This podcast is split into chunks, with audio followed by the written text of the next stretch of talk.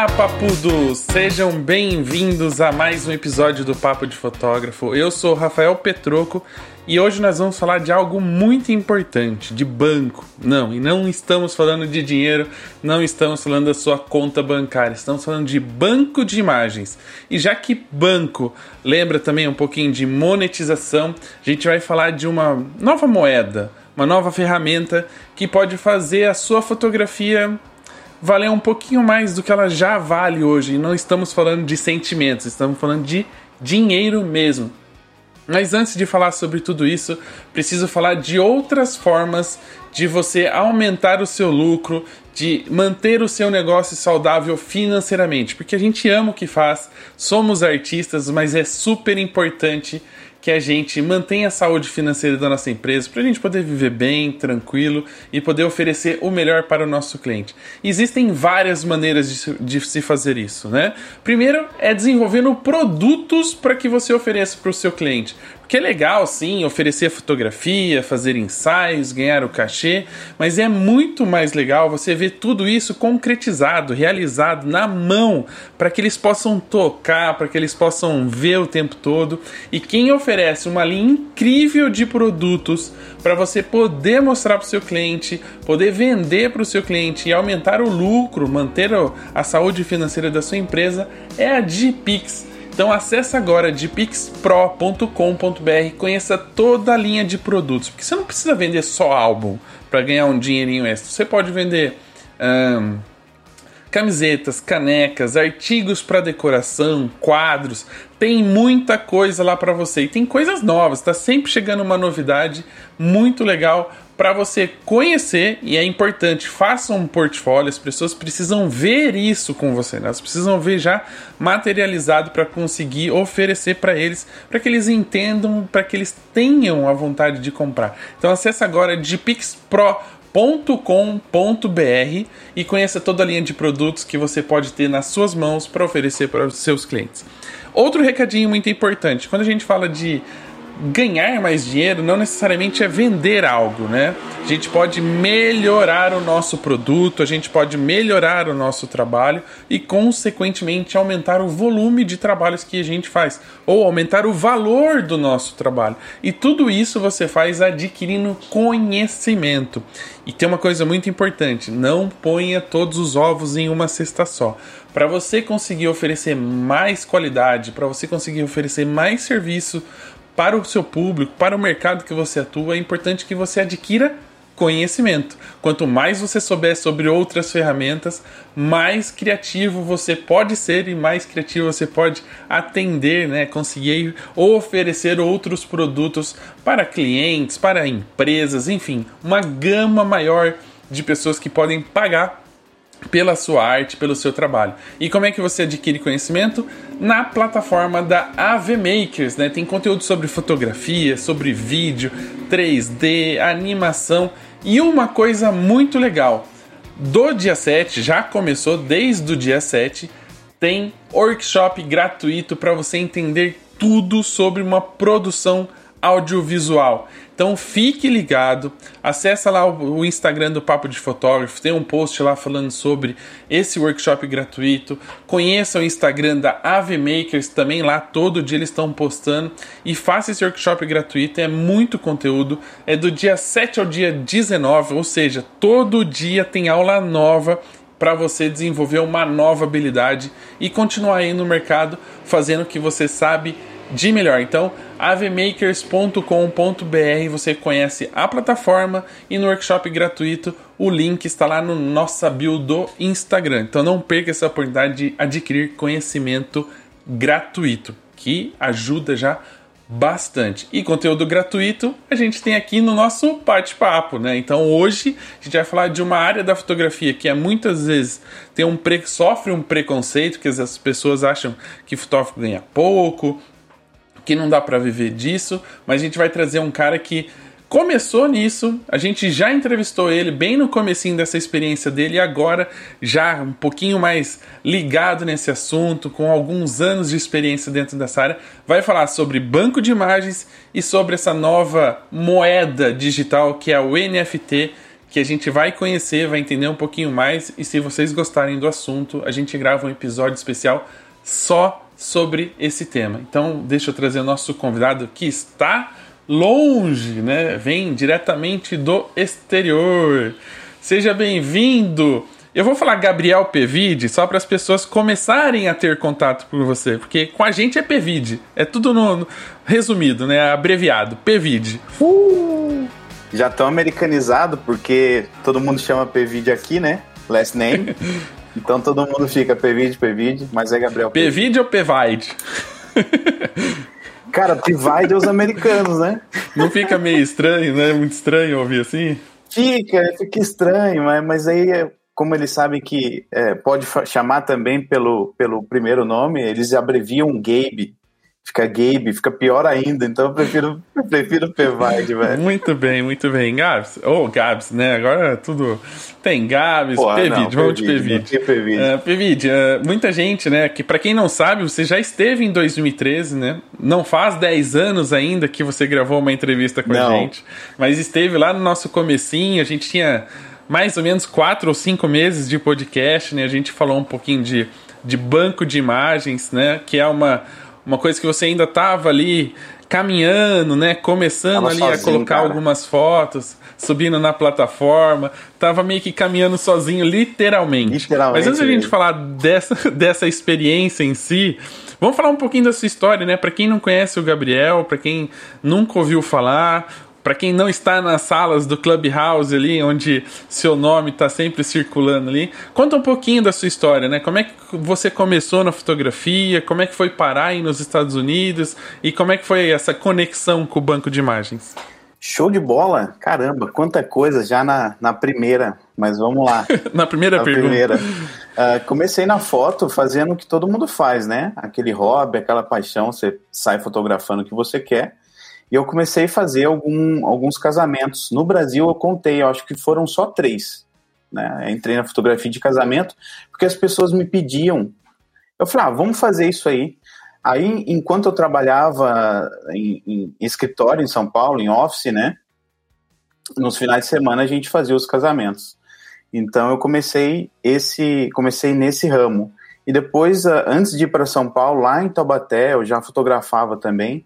É, só que eu fazia mais eventos, eventos assim, eu trabalhava ju junto com uma, uma agência de eventos e ela patrocinava eventos, por exemplo, rallies, rallies da Toyota, tinha a Toyota como cliente, então eu fui para várias partes do Brasil fazer o rally com eles, então eles faziam eventos em Campos do Jordão, eu também clicava os eventos lá, era fotos para a agência divulgar o trabalho de criação de eventos. Então eu acabei fazendo mais isso do que o casamento em si. E antes de vir para cá, a oportunidade surgiu em 2013. Eu vim no final. Quando que a gente gravou em 2013? A gente gravou em outubro. Outubro. Cara, então foi logo que eu vim, praticamente. 2000, final de 2013 eu já vim. É, se não me engano, você já tava aí quando a gente gravou. Acho que você já tava. Então, era tudo um mar, assim, obscuro, geral para mim do banco de imagem. Então, eu entrei nessa época. O meu cadastro, na real, na Stock, é de 2009. Então foi quando eu pisei em São Paulo e eu vi isso, falei, beleza, deixa eu ver. Tudo em inglês na época, não sabia nada, cara, foi perdidaço. E aí, desde então, eu abandonei até o dia do cast com vocês. Falei, caramba, deixa eu rever a conta, deixa eu ver como é que tá, vamos trabalhar tal. E eu não tinha informação nenhuma, também fui buscar nos fóruns com a galera em inglês. Então foi meio assim, comecei na fotografia já querendo colocar alguma coisa no banco, sem saber o que. E aí, desde então, larguei. Larguei, vim para cá. Ah, larguei de mão assim, esqueci de tudo mesmo. Vim para cá, foquei, consegui oportunidade, ah, fui morar na Flórida. E aí, em 2017 para 2018, eu voltei com a ideia de banco de imagem. Falei, meu, deixa eu ver como é que tá isso aí hoje.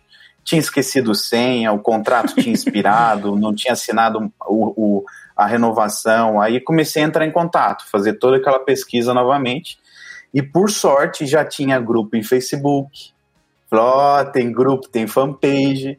Deixa eu entrar em contato aqui, ver se eu acho alguém na nossa língua, em português, para ver se me ajuda. Então, em 2017, eu retomei aí, de fato, com o banco. Então, a partir daí, eu conto que eu, agora sim, estou fazendo o negócio certo. Então, foi esse o meu retorno, minha leve história aí no Brasil. Mas quem, quem, quem não acompanha você vai falar assim, nossa, mas ele foi para os Estados Unidos e falou, vou trabalhar com banco de imagens. Não começou direto, né? Você foi escalando não, aí para poder... Nem a fotografia aqui foi direto, né? Eu vim para cá com uma oportunidade de um amigo e eu já estava desgostoso do Brasil. E quando você começa já é, pensar em vir, você já começa a fazer contatos com pessoas e, cara todo mundo fala que as coisas acontecem por Deus, e eu, eu digo que a minha oportunidade foi Deus que me deu, né? Me conectou ali naturalmente com pessoas que já estavam aqui. É um foi conectando, conectando, e, o cara fez o convite assim, sem eu falar nada, falou: meu, vem, te ajudo. E aí você se vira e anda com suas pernas. Então eu não cheguei na fotografia aqui. Eu cheguei limpando piscina, né? Como todo, todo migrante. Eu limpava piscina, das pessoas lá na Flórida e foi assim por dois, três anos.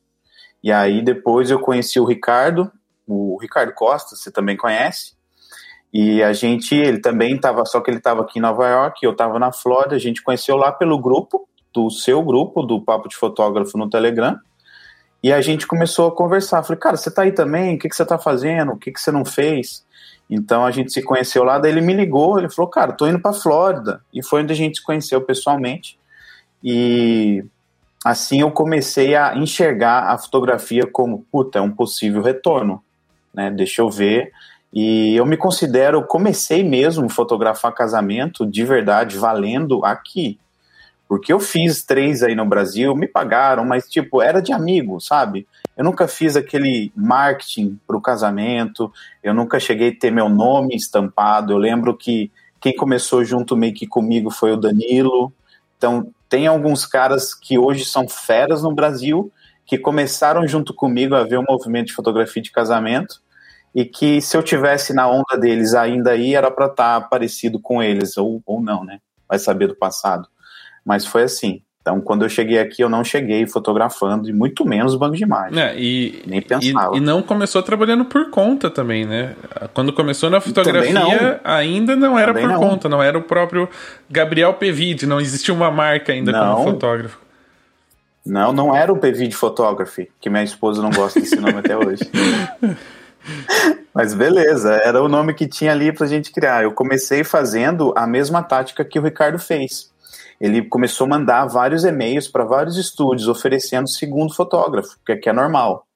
Então a gente entrou em grupos de Facebook é, de pessoas que estão é, é, trocando experiências em casamento, que às vezes estúdios grandes pedem fotógrafos e também pedem segundo. Tem esse mercado, é muito aquecido aqui. Então entrei em grupos na Flórida, ofereci trabalhos, fiz é, trabalhos lá para segundo. Aqui eles não chamam segundo, eles chamam associated, né? Que eles tratam como se fosse um fotógrafo também trabalhando junto com eles. Então são dois fotógrafos, não é um cara, é, por exemplo, um segundo, não é um cara que fica ali sobrando, não, é um fotógrafo também fotografando. Então eles têm uma visão diferenciada aqui. Comecei assim, cara. É, é como se fosse esses estúdios de advocacia, né? Que são dois advogados e eles se juntam meio que são Sim, são dois caras fazendo trabalhos diferentes, só que no nosso caso, o mesmo trabalho, né? Então são dois fotógrafos fazendo. Uh, dois primeiros fotógrafos, porque eu já trabalhei para um estúdio que o cara tinha o segundo fotógrafo dele, só que não era, a gente, ele, ele chama de auxiliar, que é o cara que leva a luz, é o cara que segura, é o cara que dá uma ajuda, entendeu? O cara que vai lá, corre, pega a lente, troca o cartão. Então ele, eles consideram um segundo. E o cara também é fotógrafo, só que ele não clica. É meio estranho, mas é, foi assim que a gente mas é começou. Comum, é, é engraçado essa cultura, né? Na, na Espanha, eu acho, se eu não me engano, também funciona muito assim. Uh, vou dar um exemplo do Righetti, né? Ele foi para fazer um editorial, acho que na Itália ou na Espanha, alguma coisa assim. E, e para contratar uma pessoa para ajudar ele com iluminação, uh, achar as locações, é um fotógrafo. O cara é fotógrafo, ele trabalha com fotografia. Mas para outros fotógrafos ele vai como auxiliar, né? Ele não, não vai lá para clicar, ele vai realmente para ajudar, carregar bolsa, uh, achar as locações, ajudar com iluminação. Eles se colocam à disposição. E eu acho que isso é legal, porque Uh, querendo ou não, a gente está falando aqui de experiência, né? Você trabalhar com outros profissionais, conhecer profissionais de outros países, outras culturas, isso só acrescenta no seu trabalho no final das contas. Cara, na real foi foi a minha escola na fotografia de casamento aqui. Como é que eu vou conhecer a cultura do povo e querer fotografar e me lançar, sendo que eu nunca fiz nada? Eu não sei como é a cronologia de um casamento. Eu não sabia. Eu falei, pô, será que é igual o Brasil? É de um dia para o outro, vara madrugada, tem aquela ânsia de noiva? Não, cara, é tudo mais calmo, tudo mais tranquilo. Eles tentam cumprir os horários, porque os Vênus, os locais aqui, eles têm horário para fechar. Então existe uma, um cronograma, às vezes tem uma pessoa que te ajuda, né, que está organizando isso, ela te passa o cronograma. É tudo mais light, assim, tudo mais tranquilo. Então, cara, foi extremamente importante eu trabalhar para outros estúdios aqui. E eu continuo até hoje. Quando eu mudei para cá, para Nova York, eu continuei, peguei assim um, um, que quando você está querendo pegar estúdio, cara, você entra no grupo do Facebook, você dá um Ctrl C no mesmo texto e tudo que aparece você vai Ctrl V, blá blá blá blá. E numa dessas aí eu achei uma pessoa que tá, que eu tô com ela há três anos já. Então ela já me apresenta como associado, tal, representando o nome dela, bacana. E a gente tá junto, porque o americano é assim, se ele fecha com um cara e esse cara não pisa na bola, ela vai ficar com o cara até você sair fora ou pisar na bola, não fizer algo que ela goste. Então é, é uma mulher que, que a gente trabalha junto, ela tem minha visão, de homem no, do casamento e ela tem a visão dela de mulher no casamento. Ah, e uma coisa legal é que eles não temem a concorrência, né? Porque a, a gente ouve cara, muito aqui não. no Brasil do cara falar, ah, mas eu não faço isso, ou a pessoa não me dá a oportunidade porque ela tá com medo, tem concorrência. E aí, para eles é muito comum, assim, chamar outras pessoas para trabalhar junto. Cara, eles não têm medo, eles não têm medo, porque eles confiam no trabalho que eles entregam. Eles não têm medo. E outra, existe uma ética aqui que não precisa nem ser é, discutida né? Se eu tô no casamento do cara, é o cartão do cara, é o contato do cara, não precisa, ela não precisa nem falar, que é assim que a gente se comporta. Entendeu? Então eu tenho já uma ética ali que fica no ar das coisas. Tanto que quando ela postou lá no grupo, ela falou assim: gente, eu não quero ser babá de ninguém, eu já quero um cara que já fotografe, que já tenha os seus trabalhos, eu quero um cara assim, assim, assim, que eu não quero nem ver ele no casamento, eu quero que ele faça o casamento é, do jeito dele, só que para mim, então foi assim, a forma que ela já postou, eu já me identifiquei. Foi, meu, é isso aí. Né? Às vezes, obviamente, que eu tô vendo que ela tá num, num problema ali, pô, vou lá, seguro uma luz, levo, seguro um flash. Tem problema nenhum, não me afeta o ego, entendeu? Porque, cara, você tá ali para ajudar, você é um cara que tá para completar o casamento dela, né? Com a sua visão, com o seu jeito. Se obviamente que ela gostou, ela pediu o portfólio, pediu antes, ó, oh, deixa eu ver o que você faz, tal. Falou, ah, muito bom, você já fotografa. Então, vamos lá, vamos fazer um teste. Esse teste ela pagou normal, como sempre paga, o valor normal. E aí você fica, pô, será que eu passei? Será que eu não passei? Você pede um feedback, feedback né? É, Pô, igual foi, é entrevista de emprego, né?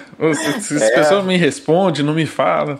Exato. Mas eu não precisei pedir, cara. No dia seguinte que eu mandei as fotos, ela já, meu, beleza, como é que tá a sua agenda pro ano? Eu falei, caraca, pro ano, mas tá bom, tá legal, tá aberto, não tinha porra nenhuma, nem meu. Deixa eu dar, tem que, é. tem que dar aquela, aquele suspense, deixa é. eu dar uma olhadinha aqui, só pra ver se. Eu falei, não, tá tranquilo, pode mandar. Cara, ele me mandou pro resto do ano inteiro. Falou, tá aí, ó, põe aí já como bucado, né, que eles falam bucado. Então foi assim a minha entrada. Então, alguns estúdios eu tô com ela hoje e mais dois estúdios fixos que mandam data. Cara, só com esses três no ano, praticamente eu não preciso pegar meu. Então, quando vem o meu, uh, é até legal, porque com os três eu combinei o seguinte: se vem um, um, um estimate de casamento meu, eu tenho três meses de antecedência para avisar eles, por mais que eles tenham mandado o ano inteiro para mim. Então, suponho que no final do ano agora, tá calhando uma data que eu já fechei com eles, só que eu posso pegar o meu, ter a oportunidade de pegar o meu. Os três foram super abertos, cara. Falou, beleza, você só me avisa com três meses antes para eu botar outro. Então existe esse deal, eu posso pegar os meus e eu fico com eles, entendeu? Então já teve oportunidade de eu mandar um estimate de 3 mil dólares, por exemplo, e ter uma data ali. Só que esse casamento foi pedido tipo há um mês antes da data lá. Dói, cara, mas eu não deixei na mão, entendeu? Eu falei, não tem como, cara, é minha palavra que tá ali. Eu falei, puta, 3 mil dólares por 800 de freelance? Aí foi foda. Aí eu falei, beleza. É, mas tem quieto. outra questão, né? É 800, mas você tá tirando o seu da reta, inteiro, né? Então, não, mas você tá tirando o seu da reta, né? Também não tem, tem outro, outros, outros probleminhas aí. Você não precisa ficar tratando um monte de foto, não precisa ficar pós-produção e pós-atendimento e problemas legais, principalmente fora Exato. do seu país de origem. Exato. É muito bom trabalhar como, como é, auxiliar, cara, ou segundo fotógrafo, como é que vocês chamem aí, porque aqui eu pego as fotos, né, para um estúdio só, eu faço a minha edição e mando só as quais eu edito. Aí beleza, eu seleciono no Lightroom rapidinho e mando as edições. Para os outros dois, cara, descarrego, upload. Entregou, acabou, o cara recebe, eu, no mesmo dia ele já me paga. E outra coisa boa, todo final de casamento você já recebe, não tem prazo não, acabou eles já te pagam. Hoje tá assim. Essa é parte boa. Pô, aí você vai no dia seguinte, já faz o upload, já tá entregue, acabou, não tem o que você falou, né? Relacionamento com ninguém. Hum, muito legal, mas o nosso bate-papo hoje não é sobre fotografia de casamento Caramba, nos Estados Unidos. Né? o pessoal tá Pode aqui falar. falando de banco de imagem, banco de imagem, lá, foi mal, de casamento. Mal, povo. E aonde é que entra banco de imagem nessa história? Né? Você conseguiu encher a agenda com, com esses fotógrafos e quando é que surgiu? Você falou assim, tá, e, e aquela. E o login que eu refiz lá, né? E o acesso que eu renovei dentro do, do banco de imagens, onde é que entrou nessa história toda quando você chegou aí? O banco foi na procura de uma renda extra. Sabe aquele negócio que estava na vibe em 2016, 2017? Pô, renda extra, renda extra, vão, vão dar um jeito. Aí, aí eu busquei lá, é, vender fotos online. Simples assim. Aí começou a ter todo aquele filtro de pesquisa. E a venda de imagem em, em banco de imagem era, era uma das opções. Aí eu fui lá, estoque. Primeiro que apareceu, Shutter, Adobe. Fui lá, ah, fiz cadastro, olhei. Aí ele falou, pô, já tá registrado na estoque quando eu fui logar esse e-mail. Eu falei, mas como assim? Deixa eu reaver a conta. Aí reaver conta, aí entra todo o contato. Aí você vai, pô, tem comunidade já? Quem já tá fazendo? Ah, tinha um grupo lá no Facebook, uma fanpage de 100 pessoas, um grupinho. Falei, beleza, deixa eu entrar aqui e lançar. Gente, perdi minha senha, como é que faz? Aí veio uma pessoa da estoque e falou, faz isso, isso. Aí começou esse contato. Chamei já no pessoal, falei, ó, pá, quero fazer, como é que faz? É, tem um grupo para a gente se conversar? Não tem? Não, tudo aqui no Facebook, grupo de Facebook, então foi assim o meu retorno. Foi por um interesse em ter uma renda extra, entendeu? Na fotografia. Então foi essa a forma que eu voltei. É, é que é um, talvez aí, eu acho que é o, o, primeiro passo, né? Acho que todo mundo, quando pensa em banco de imagens, é sempre como uma renda complementar, né? Do tipo, já tem meu trabalho, tem umas fotos aqui que ficam guardadas que eu não uso para nada. Como é que eu faço para rentabilizar isso, monetizar essas imagens? Mas aí eu queria te perguntar uma, uma curiosidade, né? Uh, não sei se é uma visão essa de brasileiro, se é, funciona assim no Brasil. Mas você acha que existe um preconceito maior aqui no Brasil com um banco de imagem, do tipo, ah, isso aí não dá dinheiro, isso aí é, é, merreca. E nos Estados Unidos tem um outro, assim, os caras se profissionalizam para atender o banco de imagem, porque isso acaba rendendo uma grana legal se eles realmente se dedicarem, ou, ou você acha que a visão sobre o banco de imagens é muito, muito parecida? Cara, excelente pergunta. Excelente pergunta, porque é o seguinte, uh, trabalhar com o banco de imagem, ele tá mais no seu mental. O que você tem que mudar é a sua forma de pensar em relação a isso. O cara que é o egocêntrico, o cara que acha que a foto dele vale milhões, é, independente do que ele faça, o clique da câmera dele vale muito, esse cara não serve para banco de imagem. Porque você tem que mudar a forma que você cria para o banco e não tem que ter apego ao valor que você recebe. Isso aí é um outro ponto que a gente vai falar, que eu sei daqui a pouco. Então, a visão do brasileiro hoje, ele eu já eu senti muito egocentrismo de vários fotógrafos que eu converso. O cara é muito é, eu sou bom e eu não quero botar para vender por centavos. Só que não é isso, é uma visão distorcida. O americano não, cara. Quando ao mesmo tempo que eu entrei num grupo de brasileiros, eu entrei num grupo de americano aqui. Os caras estão 10 anos na nossa frente, Rafael. Aqui eu, eu tô debaixo das asas, digamos, de diretores é, de arte americano. O brasileiro aí, ele tem outro diretor de arte, porque vai demandar outro tipo de foto para os brasileiros aí no Brasil. Então, quando eu me relaciono com gente daqui, eu já fui vários workshops dentro da própria Getty, é, cara, eles já têm, por exemplo, estúdios pronto para isso. o cara tem já locações feitas para isso. Então eles investem muitas horas produzindo material adequado para isso. Então eles já olham isso como uma forma de negócio mesmo. Eles já não têm mais como renda extra.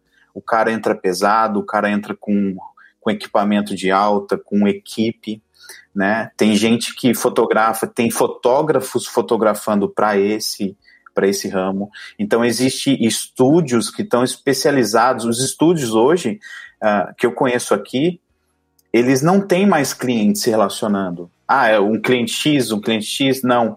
O único cliente são bancos de imagens. Né? Eu, eu gosto de deixar claro para tudo que eu falo que hoje eu sou exclusivo da Stock. Tem agências exclusivas de conteúdo de estoque, só vai para estoque faz só o que eles querem. E tem gente que faz para todos os bancos, que é Shure, Adobe, todos que tem no mercado aí, tem uns 10. Então é isso, a mentalidade que eu acho que o povo nosso tem que mudar, que é o que eu estou trabalhando com todo mundo que vem falar comigo, é que dá para começar com uma renda extra e depois você vira a chave.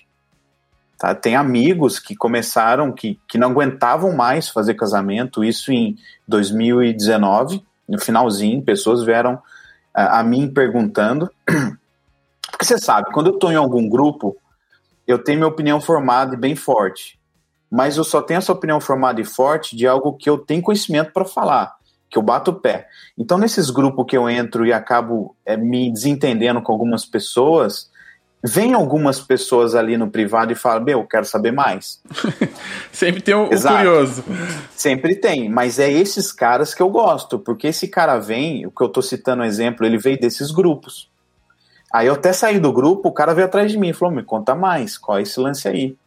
E aí, cara, hoje ele, ele entrou, ele foi, não vou dar nomes, mas ele entrou, no mês seguinte ele já virou exclusivo, e no ano da pandemia o cara largou os casamentos. Falou, meu, acabou, não, já foi cancelado mesmo, já devolvi o dinheiro, eu não vou mais. E o cara tá hoje só com banco de imagem, vindo do casamento. Então, quando existe uma, uma mudança de mentalidade, que é isso que é o ponto, o cara falou, não, vou fazer disso um início, a hora que eu ver resultado, pum, cara deslanchou, entendeu? Então é mais cabeça, cara, do que do que fotografar, entendeu? Não, eu acho que tem, pra gente exemplificar e deixar de uma forma mais prática, Uh, tem um caso, né? Não sei até onde o que eu entendi é verdade ou não, mas se você souber dessa história, você me corrige. Mas o, o, o, de uma forma prática, e tudo isso que você está falando é assim: a maioria das pessoas hoje acha que o banco de imagens é uma maneira de eu pegar umas fotos que eu tenho ali guardada e, e monetizar ela de alguma forma. E tá aí, talvez, essa questão de centavos, a pessoa fala, ah, vou pôr essa foto para ganhar 15 centavos de dólar, 20 centavos de dólar, não sei quando vou vender ele acaba meio que tendo esse preconceito, esse pré-julgamento do banco de dados. Mas tem um. E ainda, é, mas ele, ele espera que ele, ele acha que ele vai pôr a foto lá e por um milagre a foto dele vai viralizar em algum material e ele vai ganhar milhões, né? Que não é assim que funciona. Mas tem um caso que, que eu acho que até de um brasileiro, se eu não me engano, que, que ele, sabendo de como funciona a o banco de imagens, na época de Copa do Mundo, ele falou assim: bom, época de Copa do Mundo, as pessoas precisam de foto de torcedores com a camiseta do Brasil, com a camiseta da Itália, a camiseta das seleções. E ele foi lá e fez uma sequência de fotos dele, são autorretratos dele torcendo com a camiseta em várias poses, várias posições. E esse cara bombou de vender foto dele, ou seja, ele ganhou com ele mesmo. né? Porque ele se autofotografou e ele, além de, de ganhar dinheiro com as fotos que ele fez, apareceu para o mundo, porque milhares de sites e de, de empresas utilizaram aquelas fotos e ele ganhou muito dinheiro. É, é essa a história? Você sabe dessa história? Sabe falar um pouco mais dela? Cara, conheço, os caras são meu amigo. são meus amigos. Eu não vou falar os nomes, mas é um, é um casal de irmãos. Casal de irmãos. São irmãos uhum. que eles hoje têm uma empresa, né? FG Trade é a empresa deles. E tem um estúdio também, cara, conheço. E foi essa história mesmo. Eles fizeram lá, pô, Copa do Mundo. É, deixa eu fazer aqui é, a gente, na época, fundo branco, né? E também outros fundos montados e os caras ganharam muito, muito dinheiro. muito dinheiro mesmo, assim. Botaram na Shutter e botaram na Stock. Se não me engano, eles ainda não eram exclusivos, posso estar falando besteira, da Stock. Então eles tinham um portfólio nos dois locais. Então eles colocaram é, não sei aonde que eles ganharam muita grana, mas eu sei que ganharam fazendo isso aí, é verdade. Confirmo, tá confirmado. Não, é, é, justamente essa. Eu usei como exemplo, porque é justamente essa questão de mentalidade, né? De você pensar na plataforma e não no que você tem guardado, né? De você falar assim, poxa, o que está acontecendo agora? Hoje a gente tem uh, as redes sociais, né? Na época que a gente gravou, não tinha todo esse boom de Instagram, TikTok, todas essas coisas. Hoje as pessoas precisam produzir conteúdo, hoje as pessoas precisam de imagens para ilustrar os seus posts. E nem todas têm um fotógrafo à disposição ali para fazer a foto que ela precisa na hora. E ela acaba recorrendo a um site de imagens grátis, como o FreePic, por exemplo.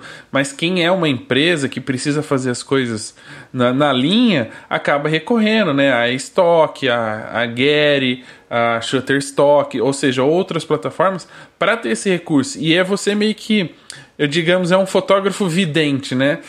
Pensar no que as pessoas vão precisar e começar a desenvolver uma, uma, linguagem, um trabalho nessa possibilidade. Poxa, hoje todo mundo precisa de uma foto de alguém segurando um celular, mexendo num computador por, por conta do home office, de um ambiente de, de casa meio escritório. É você pensar nessas possibilidades e poder criar em cima disso, né? Cara, exatamente isso. O que aconteceu é, em 2020 foi muito bom para nós de banco de imagem. Sendo bem egoísta falando nós dessa área, foi excelente. Mas não levo do lado egoísta assim, mas foi muito bom para a gente. O que aconteceu? Se fechou tudo, certo? Agências, é, empresas, se fechou ninguém trabalhando nada. Só que eles não deixaram de criar publicidade. Eles foram para onde? Pô, banco de imagem deixa ele comprar um vídeo, deixa eu comprar uma foto que eu preciso postar, eu preciso falar que está vivo, eu preciso falar que a gente está aqui. Então, uh, o crescimento nosso em 2020 foi duas vezes 2019.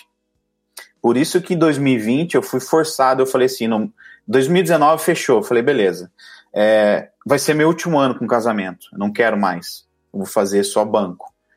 E aí 2020 veio pandemia, lockdown geral, aí eu fui forçado a ficar mais firme ainda. Até então tava ali, né? Casamento, banco de imagem. Pô, quando eu vou virar a chave? Aí casamento, bluff. Eu tive que fazer isso aqui com, com banco de imagem, subir. Então a mudança que rolou em 2020 foi muito importante para todos, para quem contribui e para quem compra. Para quem compra aí no Brasil, vários bancos fizeram comerciais só com vídeo de banco de imagem.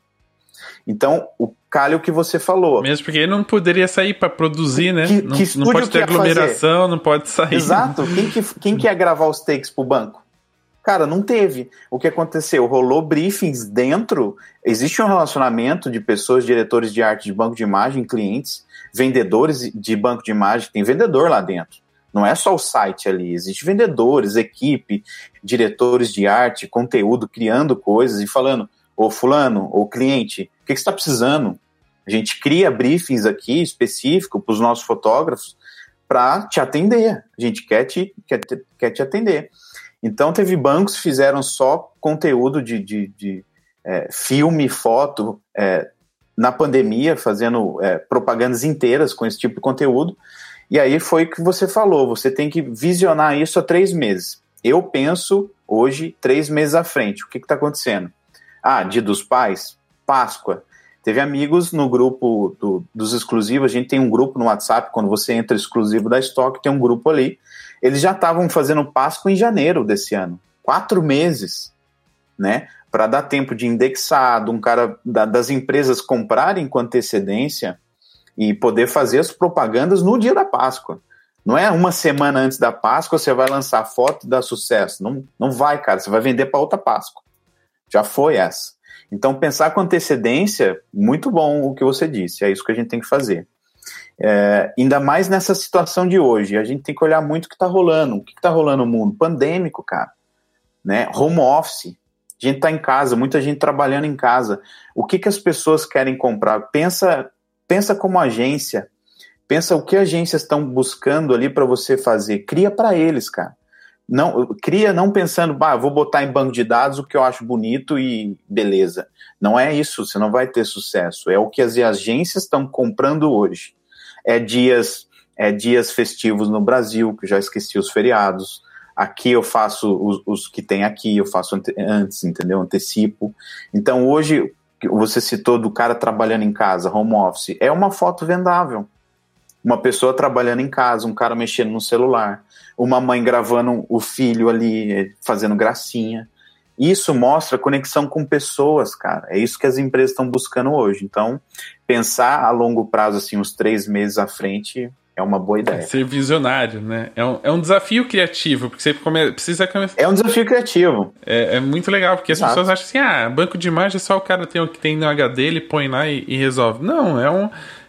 O lance da HD, eu, eu costumo falar uh, é, para os mentorados o seguinte: tem ali HD, tá cheio de coisas, são coisas legais.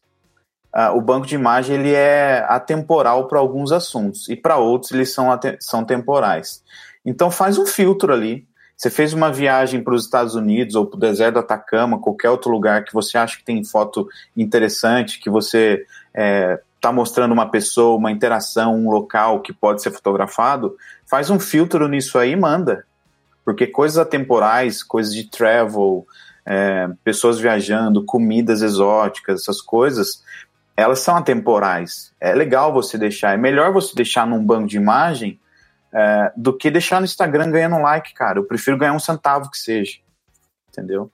Então, eu, eu costumo ajudar as pessoas que têm uma HD é, ver o que, que você tem aí, me mostra, põe tudo aí. O cara põe tudo, falou, ó, esse é legal, esse é legal, esse é legal, ajuda o cara. E aí o cara já vai vendo, putz, eu já fiz isso, é legal, deixa eu fazer de novo. Ele vai lá e produz uma outra sessão.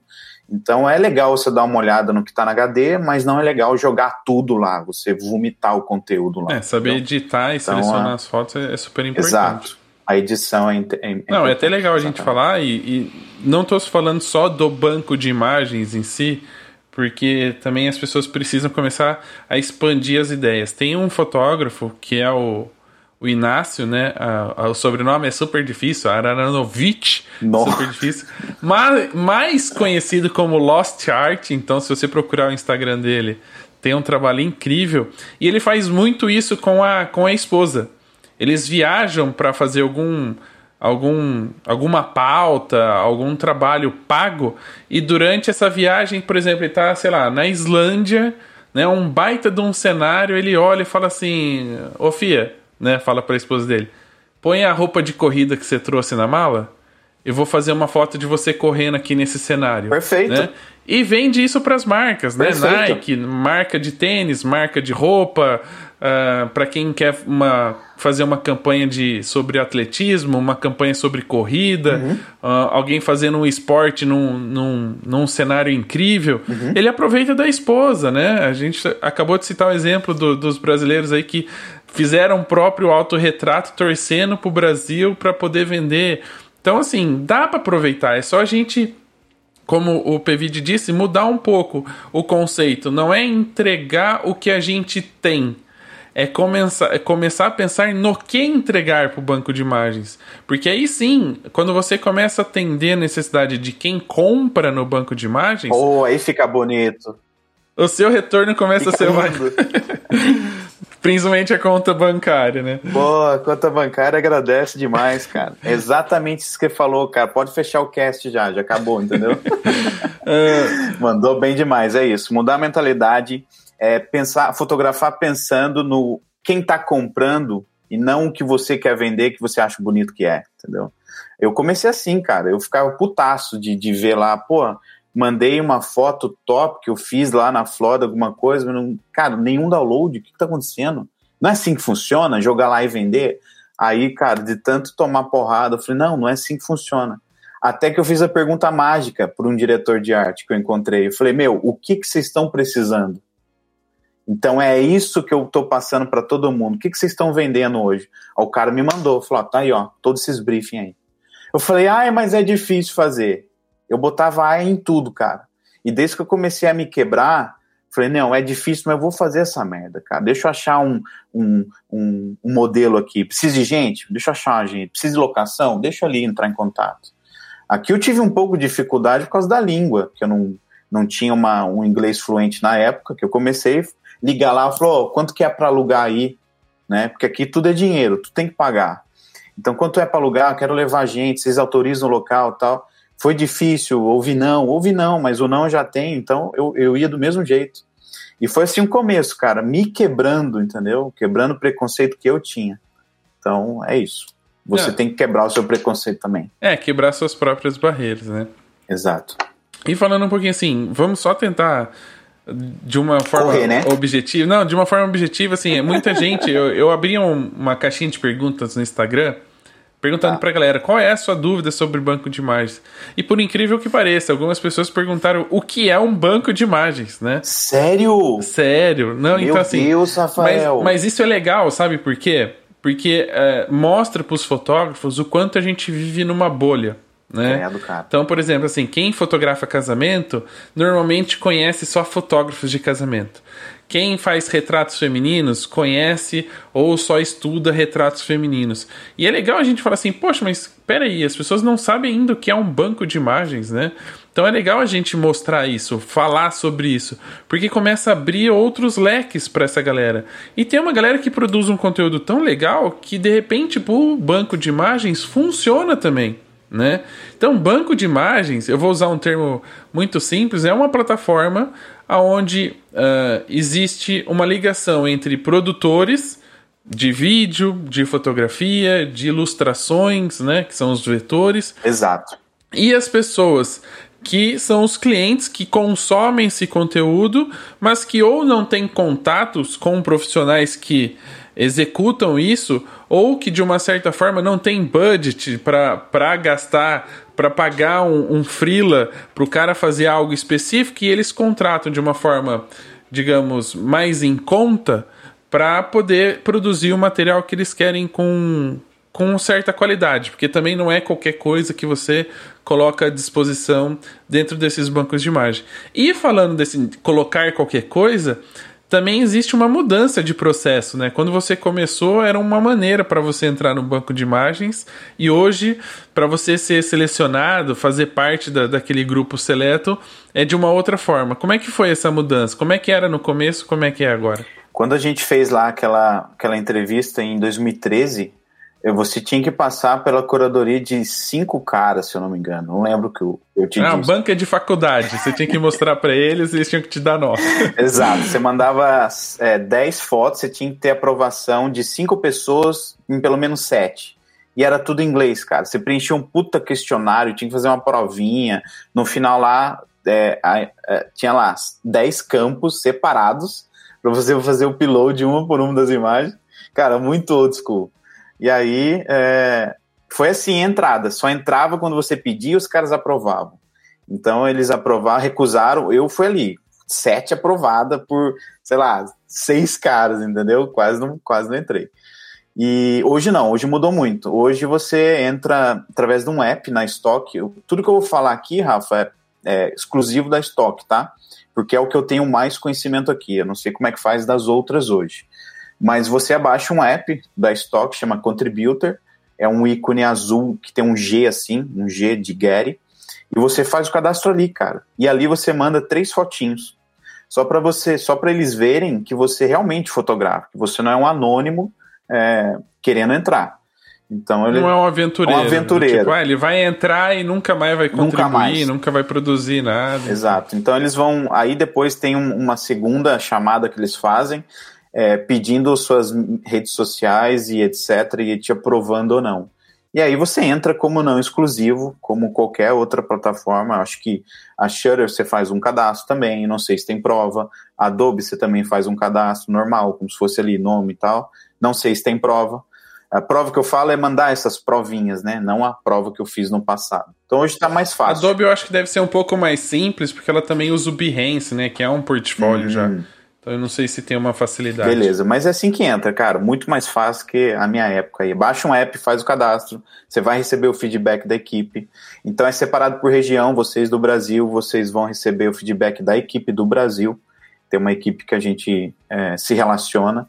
Uma vez que você entra, você tem um grupinho lá no, no, WhatsApp também, eles te mandam um link do grupo, é um grupo que a gente não tem o, o link, né? Quem está dentro não consegue mandar para ninguém, mas só entra quando você recebe da equipe isso. E aí, quando você dá um step acima, um grupo para exclusivos, aí você já entra em outro grupo. Mas o início é bem facinho para todo mundo. bacana. E aí, tem duas coisas que eu acho que a gente tem que, vale lembrar, né? É importante ressaltar. Que tem duas coisinhas que são básicas para entrar nesse, em qualquer tipo de plataforma. A principal delas é sempre prestar atenção nos direitos autorais, né? Uh, direitos autorais, direitos de imagem, direitos de uso de imagem. Como é que funciona essa, esse pedacinho assim? Quais são os cuidados que você tem que ter? O autoral, o autoral vai ser sempre assim, nosso. Nesse, nesse processo então, mas ninguém vai pegar o nosso Mas autoral. ninguém pode subir imagem do outro, né? Porra, também não. Caraca, aí também não. Mas, Tem que tomar uh, cuidado. Quando eu fotografo modelos, a gente pega o que a gente chama de, easy, de, de model release. Que é o release, a autorização que ela dá para ser fotografada por um fotógrafo X, no caso eu, e você vai pegar isso aí e vai anexar com as fotos, isso aí é em todos os bancos, Adobe Shutter e Getty, e a Stock, e com isso eles aprovam a entrada dessa foto. Né? Se, o que não precisa de release são fotos mais fáceis. Paisagens, foto de comida que você sobe que não precisa de release. Então, a, o uso da imagem de alguém precisa de release. O que acontece muito no início das pessoas é sair fotografando para a rua e aí aparece um senhorzinho lá embaixo na foto. Obviamente vai ser recusado, na estoque, pelo menos. Porque aquela pessoa da foto sabe que é ela. Não é questão se ela está identificada ou não. Precisa de um release.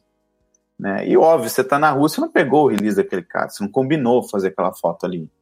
Então a, a não vai, não vai aceitar. Apareceu o ser humano na foto, pedaço de mão, tipo assim no vídeo, pedaço de mão, um pedaço de pé, ou de silhueta, ou de costa, release do cara. Senão não, não é, aceita. A, a, a, dica aqui é: se a pessoa consegue se identificar na foto, precisa de um release. Bingo, é isso. Que a pessoa pode falar assim: ah, mas a, a, mão, a mão existem várias. Tá, mas se o cara tem uma pinta específica na mão ele dele, ele consegue, é dele? ele sabe que é dele, precisa de um release. Precisa, velho. É bem chato, é. mas é seguro isso. É seguro para nós fotógrafos e seguro para eles venderem. Tá? A autorização que está escrita ali no release é a autorização única que a gente dá para ela usar aquela foto e a imagem daquela pessoa numa propaganda. Simples assim. Tem que estar tá tudo autorizado nesse release. Então o release é bem simples. Hoje a gente, uh, hoje eu uso um, um, app que faz esse release e aí ele manda para o e-mail um, um JPG e um PDF disso aí. Tá? Acho que na Shure é diferente e na Adobe também tem um jeito deles lá. Então a Stock ela é a mais cri-cri com isso, que é a, que mais me encheu o saco quando eu não era exclusivo. Então a, eles aceitam desse app e também ali na plataforma tem os PDF que você pode baixar, imprimir, preencher a papel, escrever, que é bem arcaico hoje, é, tirar foto ou escanear e botar lá. Tá chato pra caramba esse processo. Por isso que eu sempre falo, baixem um aplicativo, chama Easy Release, para fazer isso aí. Se eu não me engano, no Brasil, 55 reais, acho que é R$ 9,90 aqui. Na época eu paguei R$ 1,99, ninguém conhecia esse aplicativo, mas é o que a Getty recomenda. É o único que eles aceitam de forma digital. Nele você vai preencher você como fotógrafo os seus dados, os dados da modelo, ela vai assinar ali na tela e vai precisar de uma testemunha, a testemunha de um terceiro que viu vocês fazendo isso. Então, tudo isso você tem que dizer antes de criar uma sessão, entendeu? De criar o seu chute. Avisar modelo, ser claro, como sempre, para onde vai, para onde não vai, é, até que ponto sua foto vai ser usada, para não ter a exposição, entendeu? Ah, não vai usar nada pejorativo, com certeza, tá escrito ali, a pessoa pode ler, entendeu? Tem português o release, então tem na nossa língua, não tem problema. Hoje eu uso o release em inglês porque a maioria que eu clico aqui é modelo americano e se for brasileiro, também sabe inglês. Então é isso, a autorização de uso de imagem é feita através desse, desse release. E, e o segundo item que eu estava falando que também era super importante, a gente já né, destrinchou um pouquinho isso, que é justamente pensar em criar para o banco, né? E, e é legal a gente pensar não só assim, ah, ok, o que, que as pessoas querem, mas também pensar em qual banco de imagens eu estou atendendo, porque acho que cada um deles tem um, um, uma demanda diferente, né? Não adianta você querer produzir uma, uma imagem para para replicar em todos os bancos, sendo que cada um tem uma demanda diferente. Os diretores de arte, as pessoas que consomem isso, elas buscam coisas diferentes em plataformas diferentes. Você já percebeu, ou das pessoas que você acompanha, que sabe, que faz esse tipo de trabalho também, que trabalham de formas diferentes para banco de imagens diferentes? Eu percebi por mim, por mim próprio, eu fiz um teste, né? Antes de ser exclusivo a estoque, eu fiz o upload do mesmo conteúdo, eu peguei 100 imagens e 30 vídeos e fiz upload nas três plataformas, nas três maiores, a Dub, Shutter e a Stock. E durante um ano eu não fiz mais nada, que foi 2017. Eu fiz isso, e aí durante o ano eu não fiz mais nada e fui vendo, conforme os meses vão passando, como é que era o desempenho desse mesmo conteúdo nos três bancos, que eu percebi que tudo é diferente. O cliente que compra da Adobe é um cliente diferente. Uh, o cliente que compra na Shutter é outro da Adobe. E o cara que compra da Stock Gary é outro. Os valores são outros. O que, que eu fazendo esse teste eu percebi? Falei, beleza. Então também existe diferença na criação do conteúdo. Deixa eu pesquisar o que vende um e o que vende no outro. Aí eu, como, como o meu estilo de foto, eu me adaptei melhor ao tipo de conteúdo que a, que a Gary pede. Falei, não, é mais lifestyle, é mais momento, é mais com pessoas, é mais é mais meu estilo, um tipo de tratamento. É um estilo de vida que eu já pensei na frente em ter, que é o estilo nômade, de viajar o mundo, criar conteúdo, encaixa mais para estoque, que eles gostam desse tipo de coisa, do que a Shutter e a Adobe. Eu falei, beleza, vou virar exclusivo disso aqui. Mas isso que você falou é importante, tem que ver aonde que o seu conteúdo encaixa para você ter uma melhor, uh, um retorno naquilo fora os benefícios que existem em cada plataforma, né? E eu percebendo isso, eu vi que a Stock também tem um, o maior benefício para quem quer ser exclusivo. Então existe um guia, oh, Rafa, existe os briefings que a gente chama de briefing criativo dentro da Stock. Quando você não é exclusivo, você vê apenas 10% de todo o briefing, de todos que existem, entendeu? Você só vê 10, que são os menos importantes, mas também são importantes. Quando você é exclusivo, você vê todos os briefings. E aí você pega aquilo e faz. Cara, o ouro, tá, o ouro já está ali. Os briefings estão prontos. Já teve o estudo de, de, de, mercado, já teve o contato com o cliente. O cliente já falou: oh, quero isso aqui. Não tem, não estou achando. É, os briefings são atualizados semanalmente. Então tá ali o ouro do negócio. Pega, faz aquilo que tá ali, não o que você quer. E planeja o seu, o seu shooting conforme aquele brief. Então já existe um guia, entendeu? Então é assim que a gente. E aí tem uma coisa, uma coisa legal que você está falando, você tem falado de briefing. Só explica pra gente o que, que é esse briefing. É só uma. Como se fosse uma referência do que tá por vir, né? Da, da, Isso. olha, a demanda que vai aparecer nos próximos meses é disso. Ou brief é quando uh, a gente sabe que os bancos de imagem não são só uma plataforma de vitrine, né, onde as pessoas não. põem e as pessoas uhum. procuram. Grandes empresas têm contratos com, com, essas, com esses bancos de imagem e eles já mandam, por exemplo, olha, eu vou usar uma foto X para o material uhum. Y.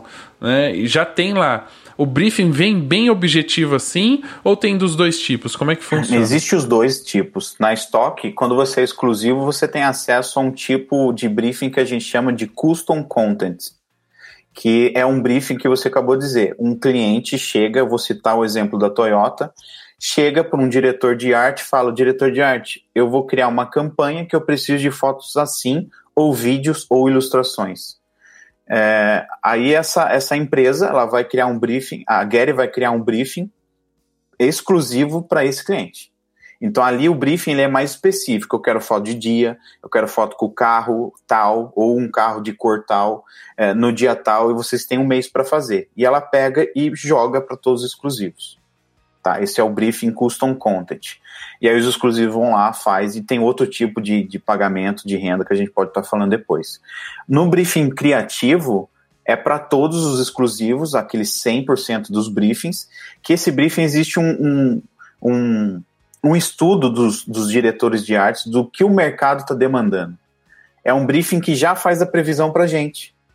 Olha, tá, estourou a pandemia 2020, o que está rolando esse ano? Eu vou precisar de gente em home office, vão precisar de gente, sei lá, trabalhando em casa, fazendo workout em casa. Tipo, de máscara, um de, de face máscara. shield, de... Exato, exatamente isso. Eu não posso falar alguns briefings aqui que eles começaram na pandemia e eles não têm data de entrega, porque eles esse ano vai estar sempre precisando desse tipo de conteúdo. Entendeu? Então eles criaram algo novo que vai estar, você pode fazer a qualquer mês, se você quiser. Todo dia, se você quiser. Então o briefing tá ali, é um guia que a gente recebe. Cara, você não precisa nem pensar direito para fazer. Você lê e cria. Só isso, cara. E aí o dinheiro começa a entrar, que é a coisa mais bonita que tem, entendeu? Eu cito, eu cito até um exemplo da minha esposa que ela não fotografa há três meses. E todo mês está caindo a graninha ali. Por quê? No, em pouco tempo atrás, ela já fez uns briefings específicos, tendenciosos para esse, te, esse tempo de hoje. Ou seja, o que ela fez há quatro meses atrás está vendendo hoje, entendeu? Então é assim, cara, é um ciclo. Ela olhou, fez, acabou, é, mandou e tá lá, caindo a grana na conta dela, ela nem, nem populou, entendeu? Então é isso, já tá o ouro ali, só a gente olhar os briefings e fazer. Tá, e aí todo mundo vai se perguntar, ok, que legal, tem tudo esse conteúdo. Como é uhum. é que faz para ser exclusivo? quero, quero fazer parte da patotinha. Na real, cara, tá aberto para todo mundo a exclusividade. Só que a exclusividade não é para todos. Esse que é o lance. Todo mundo pode ir ali abrir um ticket e pedir, ó, oh, quero ser exclusivo. Mas se o que eles vão fazer? Eles vão olhar primeiro o seu portfólio. Ó, beleza, o que, que o fulano já fez? O que, que o Rafael já fez lá? Abriu lá o estoque, fez porra nenhuma, já quer pedir exclusividade. Vai ser negado, não vai ganhar, porque você não mostrou nada para eles ainda. Então entre, não exclusivo, olhe o que tem que fazer. Vocês vão ver briefings ali não exclusivo, óbvio que tem. Produz alguma coisa que está ali, entendeu? Sobe duas, três sessões para ver o que está ali, para eles verem o estilo que você faz e já quer ser exclusivo, já outra coisa, antes de ser exclusivo, você tem que saber o porquê que você quer ser exclusivo.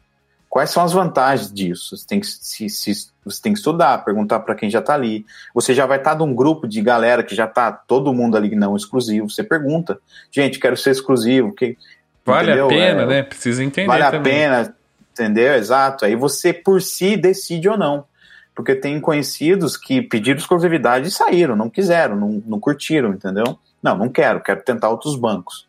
Opinião e forma de business de cada um. Dentro desse lance de banco, você tem que pensar que é um business. Né? O que, que você quer com isso? Onde você quer chegar? Não é só jogar as fotos ali. Então existe o business de você ser contribuidor de todos os bancos. Não tem problema nenhum, ganha dinheiro do mesmo jeito. E também ser o business de você ser exclusivo em um que tem outras vantagens que você pesa aí. Então é individual, é uma decisão individual de cada um. Aí você fez esses briefings, você abre lá no ticket, no seu painel, fala, quero ser exclusivo, e eles vão olhar. Se aceitar, beleza, eles mandam um novo contrato, você já sobe 5% da sua, do seu royalties, só de ter mudado para exclusivo. Todo mundo começa com 15%, de tudo que vem de 15% é seu. Aí você vai para 20, 25%, sobe 10%. E aí, uma vez exclusivo, você pode ter 30%, 35%, 40% e 45%. Você pode escalonando. E o melhor, não reseta no final do ano. Se um ano você atingiu a meta e conseguiu upar para 30% de royalties, você começa o ano que vem com 30%. A, do, a, a Shutter mudou isso ano passado. Se você começa escalonando com 15, aí vai para 20, 25, aí você está com 35 no final do ano. Quando reseta 31 para o dia 1, pum, você volta para 15 de novo.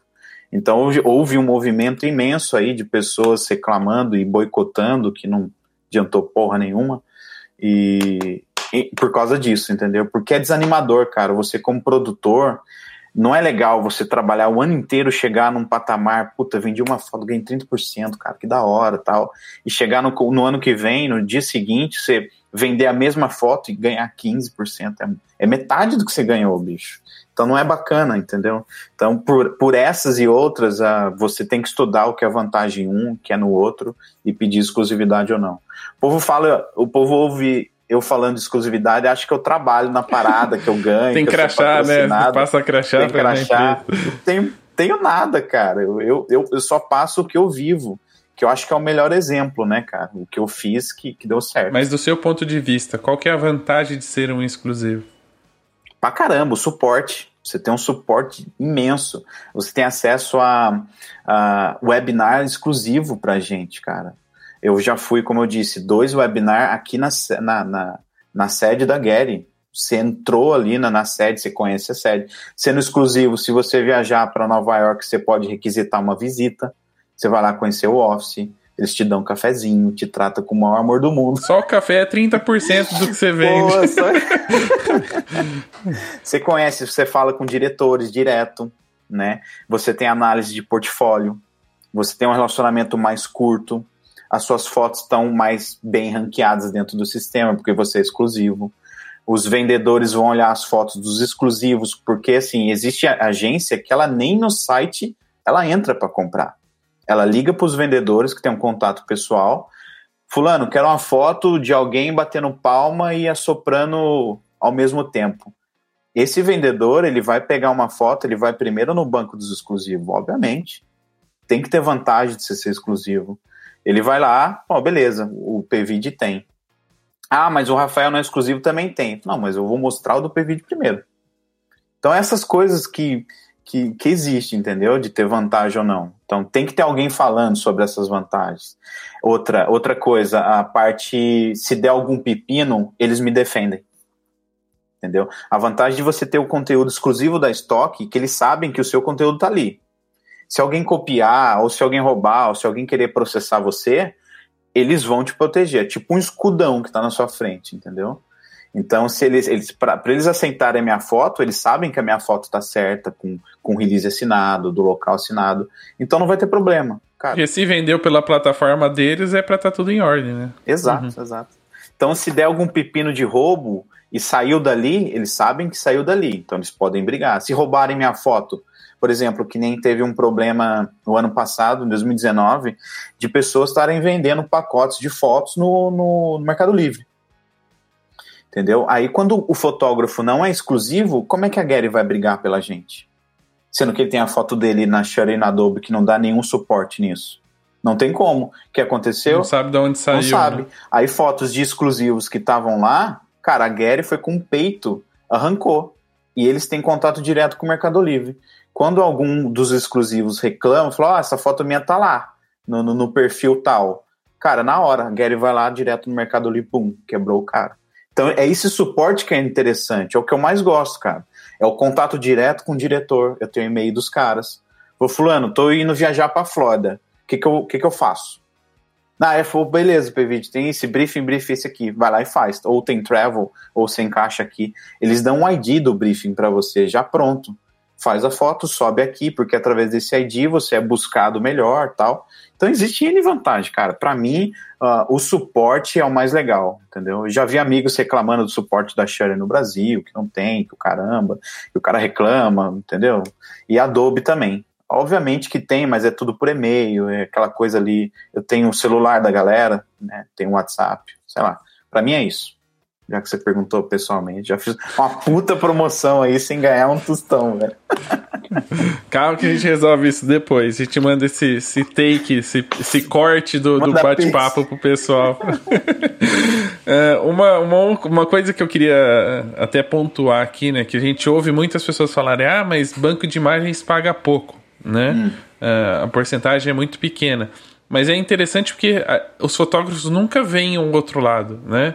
A estrutura, a, a, a, infraestrutura de segurança, de ter seus arquivos guardados, enfim, do backup, da, da disponibilidade, de tentar não fazer isso ser hackeado, copiado, né? Existem todo um, um, processo que custa, né? E, e a gente está falando não é de uma empresa que está atendendo 100 fotógrafos, de, de Cara, empresa está 25 anos, brother. Exato, e, e, que atende todo mundo. Imagine quantas pessoas não sobem os arquivos e quantas pessoas não pesquisam, fazem buscas e compram essas imagens. Você acha que custa barato manter um office ali na, na no meio de Manhattan?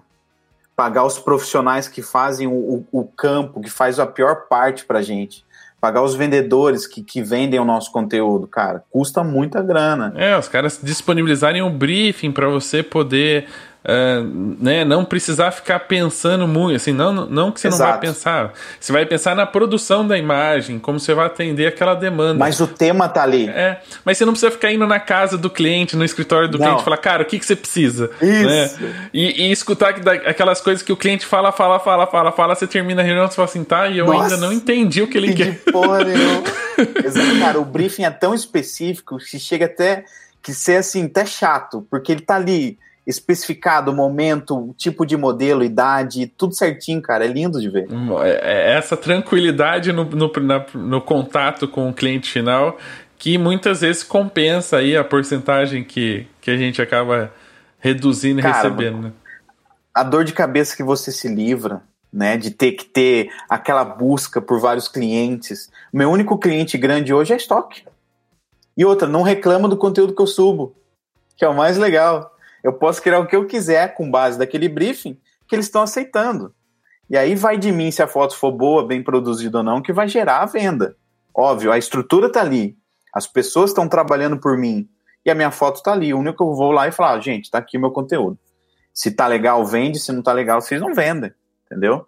Então é isso. Procure fazer sempre o melhor pensando, é, pensando como empresa. Pensa como eles também. Pensa você como dono da Gary cara, a estrutura que eles têm, tem que conhecer também como é que eles trabalham, entendeu? Capital fechado, não é uma empresa que visa sócio.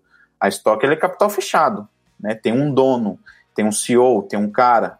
Então não é assim a, que nem a Shutter mudou os problemas e as leis dela, mas ela é um capital aberto. Ela tirou a porcentagem da galera e jogou para os associados, ou para a galera que comprou, os acionistas eu acompanho um pouco sobre movimentação de bolsa de valores e nessa época, cara, a ação da Shutter estava lá embaixo. Quando ela mudou isso, tirando um pouco mais, mudando esse lance do royalties que, que fecha no ano, as ações deram uma disparada, porque o dinheiro tocou de lado. Tirou da galera e botou para os acionistas, para parar de vender as ações, entendeu? Aumentar a porcentagem de, de de, de, pagamento que eles dão lá, cara, outro, outro assunto, mas é isso. Ah, e uma outra coisa que é muito legal e é importante, que a gente não calcula e não existe uma porcentagem uh, né, física assim que a gente possa dar. É o selo de você ter uma fazer parte, ter uma imagem sua vendida por uma plataforma dessa. Já te dá uma, uhum. uma garantia, uma qualidade, que é uma coisa é falar assim: "Ah, eu sou o Rafael vendo fotos aqui da, que eu faço no meu site". Uhum. A outra coisa é vir o Provide e falar assim: eu sou fotógrafo da, da, da Stock, da Shooter, da Getty, né? Dá uma outra importância uhum. para a imagem, dá, até valoriza um pouco mais aquela, aquele material que você acabou produzindo, aquela, aquela sequência de fotos, aquele ensaio, ou aquela foto específica para aquele briefing, né? É legal você comentar uma coisa que no banco de imagem, um cara que é contribuidor para o banco, ele é, ele é invisível. Ninguém sabe quem sou eu lá. Porque quando o cliente vê a foto, ele vê a foto. Ele não vê que é do PVD, que é do Rafael. Entendeu? Então é um trabalho que é recompensado, mas você não tem os créditos. Mas o importante de tudo isso é que as pessoas de lá de dentro sabem quem é você. Né? Você está ali mandando, os, os avaliadores estão sempre vendo você, você está ali no sistema, pô, já vi essa foto, já vi essa foto. E quando você tem um estilo, eles já sabem que você está ali, eles já começam a, a, ter contato com você direto. Eu direto eu recebo briefings para mim, direto para mim. Falou, meu, tá afim de fazer? Beleza, pode fazer, tá com você. E aí uma semana depois aparece para todo mundo no app, quando você é exclusivo, entendeu? Então até dentro disso já existe uma seleção de pessoas que é o queridinho, mas isso você constrói. Eu não construí isso assim que entrei eu fui mostrando, fui mostrando, fui fazendo, fazendo até ter esse destaque aí. O importante é quem você é para quem está lá dentro e nem não para o cliente, porque quando o cliente compra a foto sua, é, é, eles são recomendados a botar o crédito, mas eles não são obrigados. Então eu já achei várias fotos, várias fotos minhas no Instagram da Toyota, quando eu fiz o CC da Toyota, e não tá meu nome lá. Por que, que vai pôr foto by PVD? Não dá uma raiva de você ver um negócio da Toyota e falar, putz, É algo que tem que ser mudado em você.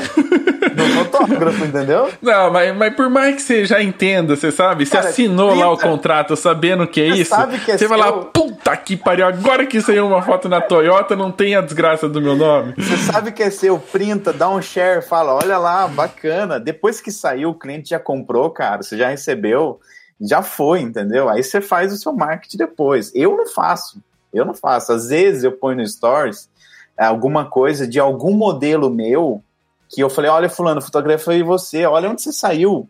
Saiu na Forbes, olha que bacana. Entendeu? É mais para ter, o meu Instagram, ele é um relacionamento meu com o modelo. é, é, vitrine do que eu faço praticamente. Então eu ponho no Stories alguma coisa quando eu acho online. Só que a maioria desse material que é vendido caro para empresas grandes, elas são feitas para o offline. É, sei lá, cartaz, outdoor, sei lá o que eles usam, mas é para offline, raramente eu uso. No caso da Toyota específico, eles até pediram a foto já quadrada, porque era para Instagram, entendeu? Então é, é, um exemplo que eu cito sempre assim, pô, eu vi a foto lá, três, tem três, tá? Não tem uma não, tem três. E aí eu falei, não tá com meu nome, ah, pega, beleza, deixa eu salvar aqui pelo menos, tenho guardado pro resto da vida, que saiu lá. É ah, muito legal. legal. Mas é algo que o fotógrafo tem que quebrar, cara. É o, é o ego dele de, porra, o cara comprou. Cara, o que é mais importante? Tá o seu nome ali ou o dinheiro na sua conta? Para mim é o dinheiro na minha conta. Eu não quero o meu nome ali. Eu não é que não quero. Eu acho legal ter, mas tendo ou não, para mim, cara, eu já recebi, entendeu? É muito mais legal ter o dinheiro do que e, esse ego de ter o um nome nas coisas. Deixa eu te perguntar uma coisa. A gente citou algumas porcentagens aqui, 15, 20, 30%, só para ficar bem, bem claro aqui. Quem não é exclusivo hoje ganha quanto por foto, em média? 15%. 15%, 15 de do que vender. Isso por mês do, ou do valor como é que, é eles pagam esse? Não, por download. Por download. Ok. E quem é exclusivo pode chegar até 45%, né? Quase metade do valor. Até 45%. Existe, uh, existe os, os downloads por ano que você tem que chegar nas metas para você subir. Entendeu? Então a meta tá ali, se você chegar, beleza. E a cada ano que passa está mais difícil. Eles estão aumentando os números de downloads por ano. Então, por exemplo, para você chegar no, no 25%, que é o primeiro estágio do, do perdão, 30%, que é o primeiro up, que depois que você entra exclusivo. Você sair da faixa branca, você ir pra faixa azul. É que você já dá um, um upzinho quando vira exclusivo, mas para dar aquele segundinho para ficar mais legal, você tem que fazer mil downloads no ano. É, mil downloads no ano, eu cheguei no segundo mês do ano. Tem amigo meu que chega num, em cinco dias do ano em mil downloads. Então, assim, cada um é cada um. O cara da Copa do Mundo fez em um dia. Pô, um dia. Fala assim não, que ele não tá aqui, hein? Ele não tá aqui. Mas é isso, existe meta. O cara, o cara saiu, o cara saiu pra 45% em dois dias, né? De tanto que ele vendeu, já foi pra. Ele é. Ele é top 1 América Latina, cara. É o que mais ganha na América Latina inteira na estoque. E é um brasileiro, orgulho. BR, porra. Muito bem. E, e, aproveitando que a gente estava falando de exclusividade, né? E, e, você falou de, de agradar quem está dentro da, da, da Stock ou de qualquer outra plataforma, uh, existem, uh, assim, existe uma. Não uma regra, uma lei, um, um modo, uma receita, mas como é que faz para se destacar? Porque querendo ou não, a gente tem aí muitos produtores de conteúdo, muitos produtores fazendo o que de eles mandam. Fa... É, então, fazer é só obedecer. Só obedecer o brief, cara. só obedecer o brief, gente. Não vai mandar a foto de pedrinha, o cachorro fazendo cocô, que não vai vender. Só fazer o briefing, faz um lifestyle bonito, que aí você começa a ter aquela consistência e você vai se destacar naturalmente, cara. Como eu te disse em off, vou falar aqui agora. Teve gente que já entrou no dia seguinte, ele postou ali uma sessão, uma única sessão, cara. No dia seguinte, pedido de exclusividade foi aprovado. Já tá no meio do, do, dos pica, vamos dizer assim. Porque o conteúdo dele foi exatamente o que ele já fazia. É interessante você ter citado lá, que eu esqueci de comentar. Uh, tem gente que não sabe desse mundo, mas que já faz essa foto. Direto nas salas do Clubhouse que a gente faz, é, o cara vem depois que termina a sala e fala: é, dá uma olhada no meu Instagram. Cara, quem sou eu para olhar se é aquilo ou não? Mas eu tento ajudar o cara. Eu vou lá e falo: maluco, você já faz a parada do jeito que tem que ser vendido, que você vai receber valor interessante. Você já faz. Aplica para o negócio, você está demorando. Ah, mas eu não sabia da informação que agora que você está falando. Falei, meu, é isso, vai atrás, você já veio atrás de mim ou de outros que já contribuem, é, você já faz a parada, e aí eles têm esse shift na hora, cara, só depende do fotógrafo, entendeu? Então não, não é assim, não é algo fechado, panelinha, e não, é aberto para todo mundo, só depende do fotógrafo estar tá disposto a fazer o que eles estão querendo, dentro da exclusividade da estoque. Cara, eu sempre falo, Rafael, para todo mundo, em toda sala, o Brasil, se vocês soubessem a riqueza do nosso povo para esse tipo de material hoje, cara, é algo maravilhoso. Eu tô até querendo passar um, uma temporada no Brasil para produzir o nosso povo, cara. Ele está sendo muito pesquisado em banco de imagem, não só no Brasil, mas no mundo todo. O brasileiro, ele, ele tem japonês, cara, ele tem negro, ele tem gordo, bonito, ele tem magra, ele, ele tem todo tipo de povo. Americano aqui, cara, é tudo a mesma coisa, praticamente. Eu tenho que ralar para achar um modelo bacana aqui. Hoje os bancos estão querendo diversidade. Cara, o Brasil é o quê? O Brasil é diverso. Você vai no sul, você tem um loirinho. Né? Você vai pro, pro norte, você tem os moreninhos. Assim, não me leve a mal todo mundo, tá? Mas vocês estão entendendo o que eu tô falando. Tem diversidade no país. Então você vai no, no centro ali, você já tem outro tipo de gente. Então é isso, é a diversidade cultural do nosso povo que tá dando muita grana pros meus é amigos. É até engraçado que no bate-papo que a gente gravou primeiro, a gente falou muito disso, né? De falar assim, meu, é, quando a gente olha uma foto de, de modelos, de pessoas, a gente olha e já fala assim, meu, isso aqui é foto americana, porque é tão, tão característico os modelos uhum. que você já sabe que aquilo é americanizado. Quando você vê, por exemplo, uma empresa brasileira usando uma foto de um banco de imagens se ele não souber escolher a foto, você bate a foto e fala assim: Meu, mas por que, que eles estão usando essa foto? É isso. Porque isso aqui não tem nada a ver com o povo brasileiro. Né? É isso, cara. É isso. acabou isso aí. Né? Acabou. A galera quer o nosso povo. As empresas brasileiras querem falar com o nosso povo. Se ele quer um gringo, fazer uma propaganda pro gringo, ele vem aqui e compra dos americanos. Então é isso. O Brasil está carentíssimo de conteúdo.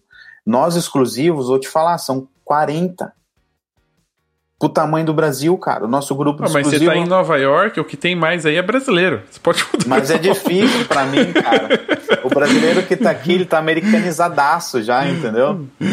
E o nosso povo aí, cara, é excelente. Você faz o seu tio, da sua tia, da sua avó, começa quem tá perto, entendeu? Depois você planeja com alguém. O povo nosso, cara, é lindo, maravilhoso, tem, tem assim uma diversidade imensa, que é o que está sendo buscado hoje no mundo inteiro. Palavrinha-chave, ó, Vale ouro, diversidade. Diversidade. O cara que não tem perna, o cara que não tem braço, o, o negro, o, o branco, sabe? Aquele cara que tem. Como é que é aquele problema na pele? Vitiligo. Esse cara, faz foto desse cara, faz foto da gordinha. Sabe? Não é porque ela é gordinha que ela não tem que ir por banco, não, cara. E outra coisa, não tem que ser lindo. Não tem que ser modelo. A gente nem recomenda ser modelo, Rafael recomenda ser pessoa igual a gente. É humanizar o banco de imagem, né? Vamos, humanizar, a, vamos aproveitar é essa, essa palavra é que tá, tá, tá, em alta. É, é, humanizar. A gente tá vendo aí um, um movimento nas redes sociais de corpos normais, né? Sem ser o padrão estético das modelos, o padrão de uhum. beleza que todo mundo busca. É humanizar o banco, né? Falta esse tipo de, é de imagem. E trazer essas modelos, esses modelos, essas pessoas normais para um contexto. Né? Então, se por exemplo, a gente está falando muito de home office, que é o, o, o tema aqui né, da, uhum. do, do, nosso, do nosso período, por que não trazer essas pessoas, esses modelos que a gente está citando aqui, né, essa inclusão, essa diversidade, para dentro desse contexto? Né? Humanizar, trazer Uh, uma coisa que eu sinto falta, e talvez seja isso que o PVD está falando, você me corrija se eu estiver errado, é trazer fotos do dia a dia normal das pessoas. É isso, fotos bonitas de pessoas normais no, em lugares normais. Fazendo coisas normais. Viu como o banco de imagem não é difícil produzir, cara? O povo acha que tem que ter luz, estrutura, Hasselblad. Não, cara, não é. Por enquanto, é essa vibe do momento. O mercado está consumindo isso. O no passado não foi o fundo branco lá do meu amigo, que rendeu muita grana? Hoje não é mais. Inclusive a Amazon falou que registrou, né? Não pode usar, tem que pagar royalties, não sei o quê. Não tem o uma fundo história. Fundo branco? Dessa? É verdade, é. tem mesmo. Mas foi a bom. Hoje, se você subir fundo branco na estoque, capaz deles negarem, porque já não é mais o que tá rolando. Hoje tá rolando um lifestyle, exatamente isso que você falou, cara. Tá assinado embaixo. Muito bem. E só pra, pra gente deixar bem claro, só pra gente fechar o bloco, o banco de imagens, que tem um outro assunto também que tá bombando, né? Ah. Tá. Clubhouse é só isso agora também, só fala sobre pô, Só isso que tá rolando. É, pra quem tá começando agora, pra quem fala, pô, gostei desse bate-papo, achei legal esse negócio de banco de imagem, quero estudar um pouquinho mais. Quais são os primeiros passos? O que que ela. Ah, uma dúvida. Uma... Antes de você falar disso, uma curiosidade que eu queria tirar. Você falou do Instagram do rapaz, né? Que você olhou lá para analisar e a gente estava falando de ser exclusivo ou não. Uh, existe alguma relação de, por exemplo, ah, para o banco de imagens eu não posso subir fotos que eu já compartilhei nas redes sociais, por exemplo? É uma curiosidade. Uh, dois pontos. Uh, você pode subir fotos no seu Instagram se as fotos foram feitas dentro do briefing do criativo, que é o que não tem restrição com o cliente. Os custom content é feito especificamente para esse cliente, então você não pode divulgar. As fotos têm que ser recentes, menos de um ano. Então, se calhar um cliente pedir algo que você já tenha feito, a foto tem que ter um prazo de menos de um ano. E essas você não pode divulgar de forma alguma, em lugar nenhum. Porque eles estão pagando um alto preço para Getty, obviamente vão pagar um alto preço para você por causa dessa exclusividade. Então, existem essas duas diferenças. Ah, não, mas se eu já tiver uma foto publicada Pode no pôr, Instagram e entrei criativo. agora no banco de imagens, posso subir? Uhum. No, no custom content, não, porque você já divulgou. Entendeu? Tem que ser extremamente exclusivo. Tá, então vamos lá para a dica de quem está começando agora. Quais são os primeiros passos que ele tem que fazer? Se hoje, se eu sentar aqui e falar, PVid, gostei dessa história, quero entrar nesse, nesse mundinho aí. Quais são os primeiros passos? Beleza, eu vou falar. Você quer ser a estoque é de um jeito. Se você quer ser todos, aí você pega o meu jeito também e faz para os outros. Vou falar só estoque, tá? Depois vocês pesquisam os outros. Baixa o app, Contributor, escrito em inglês. É um G de Gary maiúsculo, escrito Contributor. Faz seu cadastro ali. E-mail, nome, vai pedir três fotos já, e aí espera. Você vai receber um e-mail falando, ó, oh, fulano, bacana, tá aprovado, você entrou, tá dentro, preenche, termina de preencher o seu cadastro, aí você vai preencher, ou terminar de preencher, botar nome, endereço, fazer a entrevista fiscal, isso é importante aí para vocês, como é para mim também. A entrevista fiscal, ele, você vai botar seu CPF e tal, porque eles já descontam na fonte o imposto. Isso é importante. Finalizou? olham os briefings, que aí você vai ter acesso ao login nesse mesmo app. Tem ali o, os bets que você já enviou, tem os briefings que você vai ler. Isso aqui tem boa resolução para eu mostrar? Eu acho que sim. Né? É, apesar pra quem, que quem tá, tá ouvindo, ouvindo, não vai, vai É, beleza, então deixa quieto. É um app que vocês vão ver tudo ali. E aí você começa, olha ali, nossa, eu consigo fazer isso aqui. Páscoa em tempos de Covid. Olha que legal. Deixa eu fazer. Que eu, esse eu posso citar porque é aberto a todos. Então, todo mundo que é exclusivo ou não fez esse briefing, que tinha interesse em fazer Páscoa. Cara, quando você lê isso, Páscoa, em tempos de Covid, o que, que, você, que, que você pensa criar? Ovo com máscara.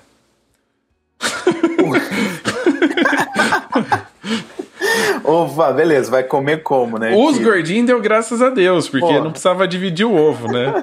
não pode compartilhar, não pode aglomerar, comeu tudo sozinho. Mas ovo com máscara, coelho com máscara, tudo com máscara. Você vai na, na, na, em algum local para fotografar, você tá com a máscara, você comprando com máscara, depois você dentro da casa fazendo as brincadeirinhas com as suas crianças de, de passinho. Passando álcool no ovo. Cara, a Ana fez com o filho dela com o Nicolas, uma sessão de, de Páscoa linda. Com o Nicolas. Em pandemia, entendeu? Então, pandemia não é desculpa para você produzir. Tem conteúdo pra caramba para produzir. Então, você, você olha ali, o, o, segue os briefings que vocês vão ver, vocês vão ver só 10%, mas quer dizer que só tem um, dois briefings, tem vários briefings. Mas 10% é milhares, né? Então, aí um amigo meu entrou, né, recentemente, ele olhou e falou, quantos briefings você tá vendo? Falei, beleza, eu vejo sete páginas. Ele, ah, eu só vejo uma página. Falei, beleza, olha a diferença, né? De, de quantidade de coisas que você tem que fazer. Mas mesmo assim, tem bastante coisa que vocês podem olhar lá, quem está começando. Produz aquilo, faz dois, três, e aí você vai começar a sentir o feedback. E querendo ou não, cara, já tem exclusividade. Se você quer seguir nisso, estuda antes Veja as diferenças, o porquê que você quer ser exclusivo, para depois não ficar aquela dúvida, ah, mas tô subindo aqui na estoque. Caramba, eu podia duplicar lá, botar os ovos nas outras cestas também, né? Ah, tem Shutter, tem Adobe. Só que o jeito que você está fazendo na estoque pode não dar bem lá na Adobe, pode não dar bem na Shutter. Então estuda o motivo, cria um, um plano de o porquê que você quer ser exclusivo. E aí tem o segundo passo, e aí você vai pedir exclusividade, eles vão olhar e é invertido. Eles vão olhar e falar: beleza, o Rafael, mas, pô, mas não merece agora não. Pum, não vou te dar. Não tá, porque quando você vai por exclusivo, você entra numa rede de, de, vamos dizer assim, as suas fotos vai para um nível de patamar acima e você tem que estar tá competindo com os caras ali. Então, se eles verem que suas fotos não, não, não podem competir, não estão no mesmo nível que esses caras, eles vão te negar a exclusividade. Entendeu? E tem e uma até... questão técnica nessas imagens, por exemplo, ah, ah, pô, tem no mínimo qualidade. Tá, mas não. por exemplo, ISO, ruído, não, não tem nenhum pedido. Ah, tem que ser lente não. prime, câmera full frame, nada. Quanto melhor a sua qualidade de foto vídeo, você consegue um angariar qualidades melhores. Se você tem lente prime, beleza. Se você não tem lente prime, beleza também, você pode chegar. Entendeu? Mas a, ah, dentro do nosso convívio de exclusivo, eu posso dizer que todos usam lente fixa. Se, se, se, começar a falar de equipamento aqui, eu posso começar a falar. Mas você pode começar com um celular, um iPhone. iPhonezinho 12. Faz vídeo faz vídeo em 4K em 60, é uma qualidade. Não vai vender para Toyota, não interessa, mas faz um vídeo bom. Dá para você competir, dá para você pedir uma exclusividade com, com o vídeo do, do, do iPhone. Agora, só não dá para você pedir exclusividade com uma foto de iPhone, que você vai competir comigo que tem uma 35, sei lá, um 4, um 8. Você entendeu como é que é a avaliação para ser um exclusivo? É a questão da qualidade. Você tem que estar compatível ali. Até mesmo eu, que às vezes eu mando batch, uh, nem todas as fotos desse bet ela vai pro, pro, pro Signature Plus que a gente fala, né? Que é o patamar acima. Às vezes vai 5 de 30 que eu mando, eles, porque quem define que vai ser exclusivo e tá lá naquele patamar mais alto é quem tá avaliando. Então, quando eu mando meu bet, eu mando com todas selecionadas para Signature Plus. Que você seleciona ali, eu quero que essas fotos vá para o level mais alto. Eu chamo de level mais alto. E aí de 30, 5, 6, como eu já tive bet que foram tudo. Tudo eles julgaram que era bom. E foi tudo.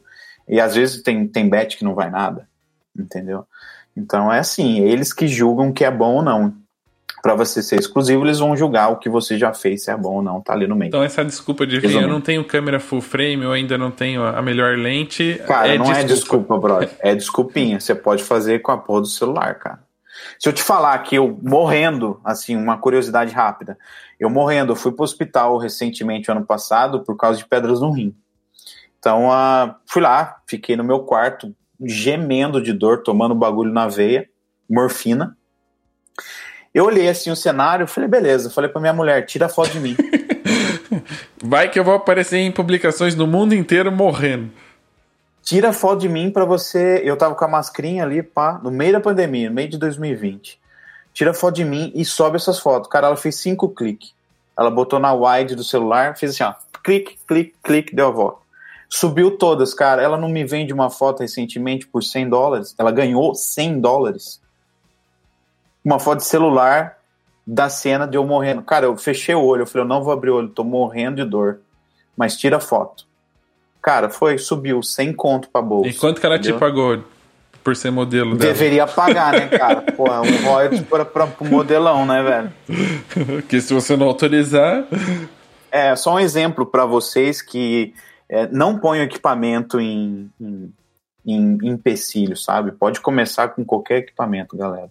E aí você, vocês, ou se vocês acham que eu comecei com equipamento bom também? Obviamente que não. Tinha um equipamento básico ali, 6D com 35. Ah, mas 6D é uma câmera de 10 anos. É, mas eu comecei com ela. Até 2019 eu tava com ela ainda. Eu mudei para Sony no começo de 2020. Que eu fui lá, refiz todo o meu equipamento. Mas por quê? Com a grana da Gary entrando, eu fui lá e falei, tá na hora de trocar o equipamento. Tô perdendo foco de foto boa por causa disso. Aí a hora que o equipamento começou a ser um empecilho, eu fui lá e dei um up no equipamento. Hoje todo mundo sabe que Sony é difícil perder um foco, né? Então, Qualquer mirrorless, é, na verdade, não é que é Sony. Então é isso, galera. Comecem com o que você tem. Não, não, não deixe, não espera, pessoal. Pelo amor de Deus. Meus amigos no Brasil estão assim, ó, nadando no mar calminho, sozinho. Né? O que eu tô fazendo é botando gente para estar tá junto aí com vocês, entendeu? Quero Agora mais gente ter... ganhando dinheiro, cara. Vai ter o. Ainda mais nessa época.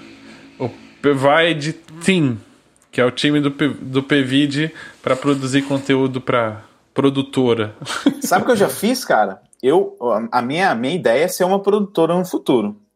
Né? Que o meu nome na Stock vai ser o meu nome no, na Stock para sempre.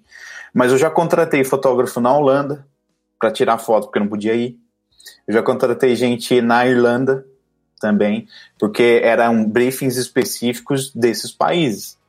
Então, para não ir lá para a Holanda só para fazer isso, eu contratei gente lá. Falei, gente, eu vou vender sua foto, você precisa me vender o direito de venda. Aí o que, que eu fiz? Peguei um contrato aqui nos Estados Unidos que faz essa passagem de direito, é tudo amarrado em contrato. Mandei para estoque, falei, vocês aprovam esse contrato? Porque eu estou comprando uma foto de outro fotógrafo para pôr no meu portfólio. Isso pode? Ah, pode. Ah, tem que ter esse contrato aqui. Tá, daí o cara foi lá, assinou, paguei ele, vendeu os RAW para mim, e eu fui lá, pus no meu portfólio. Acabou. É assim que eu quero. Provide fotógrafos Gente, se, se vocês quiserem mandar o conteúdo da sua vozinha aí para mim, do seu tiozinho, cara, pode mandar que eu tô comprando foto de vocês, eu pago em dólar.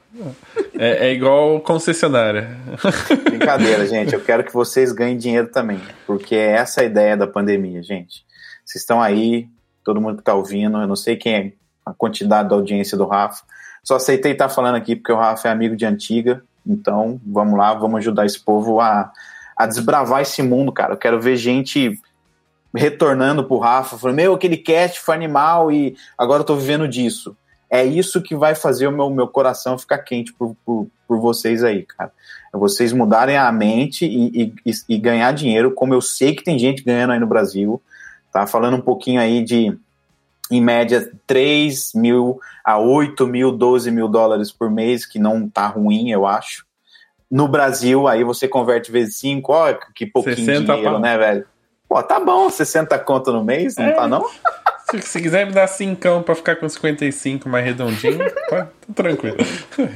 E já que a gente tocou em dinheiro, né, que a gente tá falando de banco e dinheiro, vamos falar de um assunto que anda muito recorrente, principalmente no Clubhouse, sempre tem uma salinha ali para discutir isso.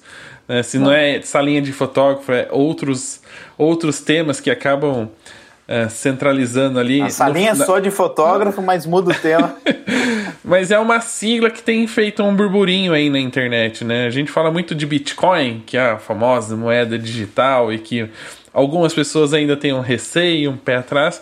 Surgiu agora o famoso NFT, né?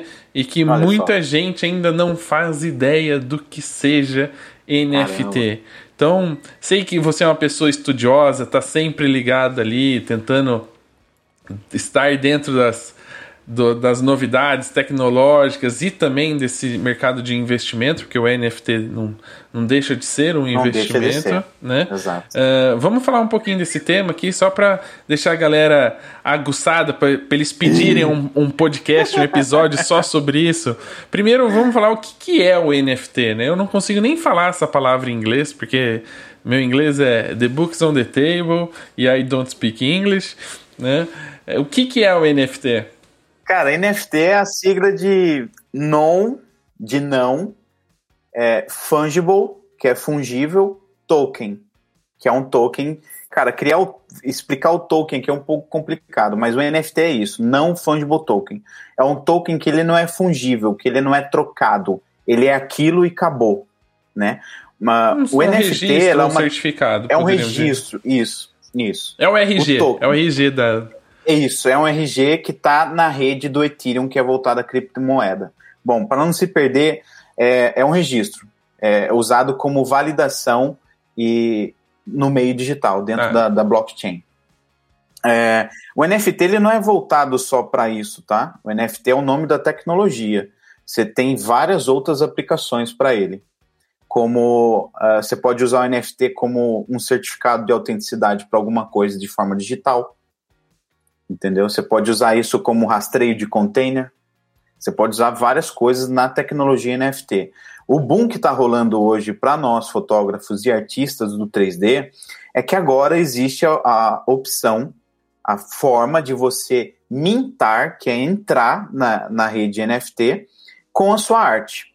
E aquela arte ela vai ter um ID específico que nunca ninguém mais vai te copiar.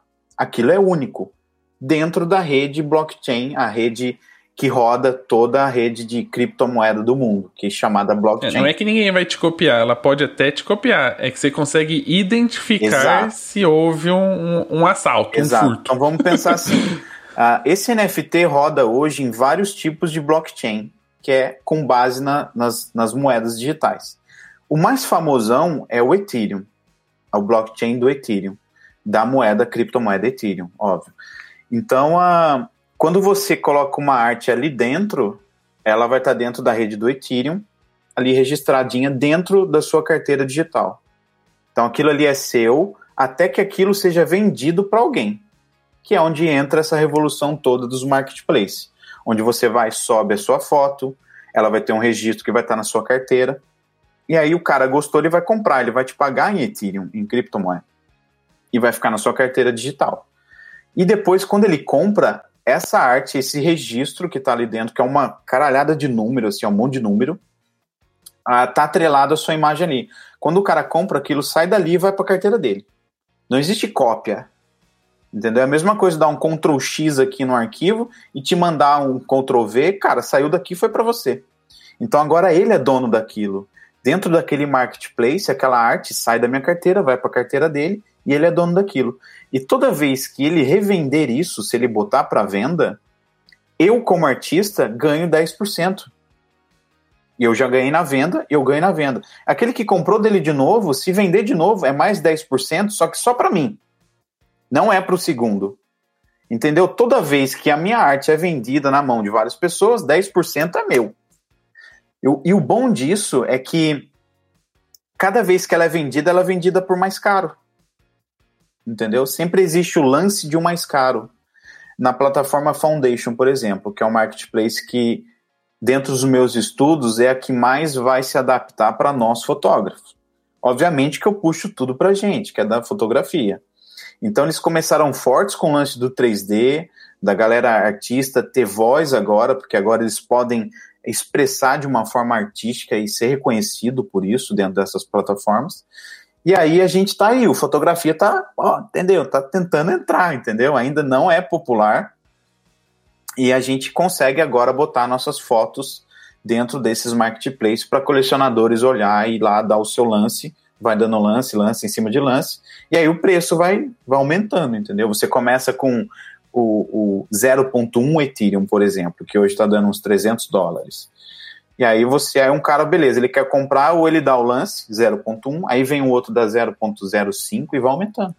Cara, tem arte que começa com um Ethereum e termina com 600 Ethereum, quando é um cara famoso, entendeu? Então o céu é o limite para isso. É uma oportunidade imensa para a gente estudar a plataforma. Eu recomendo as pessoas primeiro ver o que, que é criptomoeda e o que, que é blockchain, estudar como funciona isso porque para você entrar, você precisa comprar o Ethereum. Onde é que compra? Pô, corretora que vende cripto. Ah, mas corretora que vende cripto, eu vou comprar Bitcoin? Não, vou comprar o Ethereum, porque é o Ethereum que eu preciso. Entendeu? E aí a gente vai entrar em outros assuntos aí. Acho que eu já respondi o é. início, não foi? Sim, eu só queria deixar meio que tentar trazer para as pessoas de uma forma mais mais simples, é, funciona da seguinte forma: imagina que a gente tem a Mona Lisa, né, que é o quadro de Leonardo da Vinci. Então, quando a pessoa compra a Mona Lisa, ela leva a Mona Lisa. Não existe uma cópia, não existe duas, três pinturas, uhum. né? Seria mais ou menos esse processo. Isso. O grande diferencial de tudo isso é que antigamente, né, algumas semanas atrás, podemos dizer assim, uhum. que os, os artistas digitais não tinham essa possibilidade, porque a pessoa podia copiar e colar, clonar do Google, yeah. baixar do Google a imagem e salvar isso para ela. Isso. E o, o autor da produção não, não tem como controlar isso. Ele não sabe onde as imagens dele estão, tá onde elas estão sendo é usadas. Tá na internet, tá perdida por aí. Acabou. A partir de agora, com a tecnologia NFT, existe um rastreio né? Ele vai saber se aquela, se aquela imagem que a pessoa baixou, se quantas pessoas baixaram, quem vendeu para quem, ele Exato. consegue acompanhar isso. Então imagina assim que agora todo artista tem um rastreador, todo artista digital tem um rastreador na sua arte e cada arte tem um número, um rastreador, um código. Dentro desse certificado, desse rastreador, ele consegue colocar algumas condições Né? Ele uhum. consegue falar assim: olha, toda vez que a minha obra for vendida, eu quero 10%. Toda vez que a minha obra for revendida, eu quero 20%. Uhum. Então ele consegue, dentro desse token, desse, dentro desse código, combinar uma, diversas ações que acontecem automaticamente. Ele não precisa ir até o cara que recomprou, né, que vendeu 300 vezes lá, é, e ficar pedindo, cobrando, cara. Quando a carteira digital faz a venda, ela automaticamente vai para sua conta digital, né? uhum, né? Então é, é um processo automatizado da sua venda de um produto digital, digamos assim. Que isso, né? cara, ó, que isso, que, que explicação, explicação, mas meu Deus. Vou fazer um e-book, tô vendendo é. por 9,90. em Ethereum espetáculo. É exatamente tá, então, isso. É mais ou menos esse processo, assim, que, que funcionaria. E aí, perguntando, você que tem estudado mais, né? Eu tô aqui sempre no, no superficial, tentando uh, leigamente falando sobre o assunto. Para você, qual que são as vantagens disso, né? Além, além, óbvio, de poder rastrear o seu conteúdo, de você saber onde isso está sendo usado, para quem está sendo vendido. Qual outra vantagem de ter um token dentro de um, de um trabalho seu, de uma arte sua? Isso, enquanto a rede Ethereum existir, a sua arte vai estar tá viva. E é algo que eu acredito que é o futuro. Eu só fiz aquele movimento para a gente aprender junto no Clubhouse, é, porque eu acredito muito nisso desde o Bitcoin de 2015. Que eu olhei para aquilo, ele estava 350 dólares e eu não comprei. Eu já morava aqui. Eu falei, meu, não comprei um Bitcoin. Olha quanto que era para eu ter hoje. 56 mil dólares. Muito dinheiro. E eu não, eu não entrei na, na, na compra. Falei, na onda, na, onda na, modinha. na modinha, no FOMO. Então, cara, o que me motiva muito hoje é isso. É que num futuro de 10 anos, 5, as coisas vão mudar no mundo. Como está mudando rápido. É, querendo ou não, você querendo ou não, a, as pessoas querendo ou não, tudo está tá se digitalizando. Então, o que, que eu vejo hoje, sendo um pouco visionário? As galerias de arte elas serão digitais. Porra, eu vou tomar um esculacho de uma galera aí, mas não tô nem aí, cara, é o que eu penso. Uh, vai ter um mix de locais físicos, como já existe em Atlanta. As, te as televisões, que hoje eu vi no, na, na Amazon, frames digitais já vendendo para NFT, para quem quer expor ou para quem quer em casa conectar sua carteira, já mostrar para as pessoas que aquilo tem um valor. Já existe, já está acontecendo, já tem galeria em Atlanta.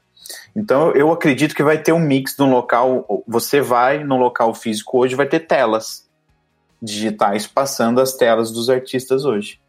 E aquilo é legal que você está vendo, e aquilo tem valor que é mais legal ainda. Não é um, slide show sem valor. Tem valor, cara, tá na blockchain. É um NFT. O NFT ele tem valor. Então eu acredito isso, eu acredito nisso, cara. Que o que me motivou a entrar é ser um dos primeiros. Beleza, passarinho que acorda cedo, bebe água limpa. Você vai lá e se mexe na pocinha da água limpinha. Aí vai vir os outros, no final do dia tá toda suja já. Ou já tá cheio de gente. Então o que me motivou é acreditar na tecnologia e entrar logo, para eu não ficar com aquele aquele sentimento que eu fiquei com o Bitcoin em 2015, cara, de eu não ter comprado, entendeu? Então, um aperto no coração. Cara, eu, nossa. Mas na real, eu acho que eu não. Vai que surgir alguma coisa, eu tenho que fazer primeiro. Pensando, no, pensando em mim, olhando para mim, se eu tivesse comprado em 2015, eu teria vendido em 2017, que bateu 20 mil. Pô, você paga 350 e a hora que dá um boom foi para foi para 19, que foi o pico, né? Depois caiu, voltou e voltou a subir. Eu teria vendido ali, obviamente, porque eu não ia saber do futuro. Vintão na mão do que 350 voando. Eu teria vendido nesse hype, entendeu? Só que quem segurou daquela época, que eu sei que tem gente que segurou, e o cara tá segurando até hoje, cara, 2015 para 2021 não é muita diferença para o investimento que deixou o cara milionário. Ele falou, bicho, eu não vou vender. Ele tirou uma parte, obviamente, e tá nadando no dinheiro hoje. Amigo meu, mora aí no Brasil, milionário em Bitcoin. É, e, inclusive, ele pode até começar já a comprar NFT que pode ainda duplicar, triplicar ainda o valor o que está acontecendo hoje dentro da comunidade? Porque esse lance do NFT, a comunidade ela está no Twitter. Tanto que quando eu fui lá participar do Upvote para entrar na Foundation no voto popular, eu corri pro Twitter. Hashtag, gente, vota em mim, é, sou fotógrafo, quero entrar. Eu já fui escorraçado dentro do, do Discord da própria Foundation, porque quando eu entrei ali, eu falei, sou fotógrafo, quero colocar a minha arte ali, em forma de fine art, ou qualquer tipo de expressão que eu venha a ter na fotografia, me escorraçaram, porque falaram que a fotografia não era arte. Um americano me falou isso. Eu falei, você tá maluco que fotografia não é arte? De onde você tirou que isso não é arte? Como pintura também não é para você? Então eles achavam que... Mas era um medo, cara, dos perder uh, o local para os fotógrafos que já estão estabelecidos como arte, como os pintores, escultores. Então a galerinha no 3D ficou com medo. E aí um recalcado mandou essa, entendeu? Só que aí depois disso, dentro do servidor ali do, do Foundation, já tem ali a opção de fotografia. Como eu já ouvi numa sala de Clubhouse eh, na segunda-feira, que a mulher da, que trabalha com relacionamentos do, do Foundation já disse que estão criando coisas para fotógrafo. Então, tá se adaptando, as coisas estão se criando, entendeu? E, gente, vamos entrar, porque é a hora, a nossa hora é agora. Tem que estar tá ali, por enquanto é por convite nessa plataforma, mas tem outras plataformas também. Mas é. é. a disputa é menor também, né? São menos pessoas disputando agora, porque a hora que o negócio bombar vai ser mais difícil. Eu acho que vai bombar quando os colecionadores de fotografia fine art e outros tipos de arte do mainstream entrarem. Porque o que eu percebo hoje é que existe os próprios caras que são os artistas estão comprando. Percebi isso. Então, a hora que vinha uma galera que só compra, que ele não é artista, o cara ele aprecia, entender como tudo isso funciona, entender que isso tem dinheiro, tem valor, esses caras que é o que vai olhar para nossa foto e falar, puta, vou comprar esse negócio aí. Não, mesmo porque, vamos pensar o seguinte, lembrando que o NFT é um certificado, né, que é uhum. rastreável, e você pode até trabalhar com cópias limitadas. Por exemplo, ah, essa fotografia tem uma cópia, cinco cópias. Você pode definir o número Exato. de cópias. É, é uma garantia para o colecionador. Uhum. Porque um cara que vai numa galeria, ele compra um quadro de uma foto sua, ele fala assim: tá, mas ah, por mais que você tenha o registro lá, tenha o número de cópias, falei se alguém pega e copia isso, se o fotógrafo dá essa foto para alguém, a pessoa revela isso e imprime, uhum. né? Por mais que eu não saiba ou não descubra, ele pode ficar com esse medo de falar, ei, deixa de ser exclusiva. Uhum. No NFT, não, o cara não. vai saber, é uma segurança. Então, por garantia, lógico, ele pode, de repente, na sua venda, no processo lá, imprimir aquela, aquele material, porque é dele, e, e, fazer um quadro. Ele vai saber que aquilo é exclusivo, que ninguém pode copiar, ninguém pode imprimir, porque tá é rastreável, né? Bom você ter Ele, citado, é uma segurança. Bom você ter citado isso, que tem uma, uma, uma galeria de fine art aí no Brasil. Eu acho que você já trombou com o dono em algumas salas nossas, é o, é o Luciano. Ele tem uma galeria e ele vende hoje como todo mundo. É um site que tem várias pessoas contribuindo ali para botar a fotografia. E o cara vai lá e vende aquela fotografia estilo fine art, manda imprimir com a foto do cara. O que ele que ele está fazendo hoje? Ele vai disponibilizar a venda do token NFT. E com a compra disso, você ganha o fine art impressa. Então está invertendo. Por quê? Com aquele token na carteira dele, se por um acaso a arte impressa ela sofreu um acidente e caiu ou queimou, ele pode requerir outra pro artista. Então, ah, mas como é que eu sei que você não está pedindo? Cara, eu tenho aqui ó, um NFT no, na minha carteira. Então, isso aqui que é o que tem valor. Esse negócio não fungível, não trocado, não imitado, não copiado, é o que vai agregar valor, que vai deixar ele pedir outra arte impressa. Entendeu? Então tá meio que virando as coisas. Primeiro o cara tá comprando o digital, o token, que aquilo vale o dinheiro, e tá ganhando a arte. Não é mais, ah, deixa eu levar esse, esse painel aqui que eu vi. Não é mais isso. Obviamente tem um certificado. O certificado não vai ser mais o papelzinho, vai ser o digital, que está ali no blockchain. Então, já tem um amigo que está fazendo isso, não sei se podia falar, mas estou falando. e é assim que vai mudar, cara. As coisas vão ficar cada vez mais digitais. Eu, o que eu estou vendo hoje na Foundation também é o cara que compra a arte dele, dos fotógrafos, o fotógrafo manda uma foto impressa. Então já mudou. O cara comprou o token, pode revender, mas ele dá de brinde a foto impressa. Ele manda para qualquer lugar do mundo. É, porque no entendeu? final das contas, o custo, né, como é pago em Ethereum, que é um Bitcoin, é bem, né, vai, que seja. Estamos é falando bom, é bom, de... é bom, bom você arrumar o termo. O Ethereum não é um Bitcoin. O Bitcoin ele é, é, o Bitcoin. É uma marca. É uma é. marca. O Ethereum é uma, é uma outra marca. Mas ele não É que Bitcoin pra gente cripto. virou tudo moeda digital, né? Tudo isso, criptomoeda. Isso, é isso. Mas cada um tem a sua marca e a sua rede, entendeu? Só para os fotógrafos entender, Ethereum seria Canon e o Bitcoin a Nikon. Tá, só pra... só pra vocês entenderem. É a mesma coisa, mas marcas diferentes. Então, como tem Litecoin, tem mais de 300 milhões de criptomoedas no mundo. Qualquer um pode criar uma cripto, você sabia, né? Bitcoin. Se eu quiser, eu, eu lanço num blockchain da vida aí. Todo mundo, o código é aberto, entendeu? É legal isso, né? E, e, é bom a gente entender. E aí você falou muito do, do Foundation, né? E falou hum. de Marketplace. Uhum. Uh, como é que funciona? Ok, eu tenho minha obra, criei um token, né? Tô colocando ele à disposição, mas como é que uhum. eu encontro as pessoas? Como é que eu vendo isso? É, é justamente é só nesses marketplaces? Como é que eu faço para entrar? Tem bastante marketplace. Uhum. Eu falei os três, eu vou falar os três maiores: o Foundation, OpenSea, o Nifty Gateway e o Rarible, que é Harible, que fala em português. Esses aí foram os quais eu estudei. E tem outros menores que eu deixei para lá porque são menores. Eu foquei nesses. E eu cheguei na conclusão que o Foundation que é o, o mais bonitinho de ver, o mais friendly, o mais fácil, e é onde eu acho que tem outros fotógrafos ali também. Eu fui copiando os americanos. Falei, onde é que esse cara tá? Ah, esse cara tá ali, deixa ele ver. Ah, quem que é esse amigo aqui? Eu fui fuçando, cara, fui entrando. E hoje na Foundation, infelizmente, ou você entra pelo voto da comunidade, que reseta cada sexta-feira, e ou você recebe convite de quem tá lá dentro. Tá, isso é na Foundation. Na Rarible, ela é aberto, que é as plataformas abertas que não existe curadoria. Você entra, faz o cadastro, conecta a sua carteira digital ali e você já pode mintar qualquer coisa. Mintar é a ação de colocar ali a, a imagem. OpenSea também é aberta, não existe curadoria, tanto que as duas maiores. Tem que ser, né? Que se chama OpenSea. Se fosse Closed, não ia dar certo. ah, patuns.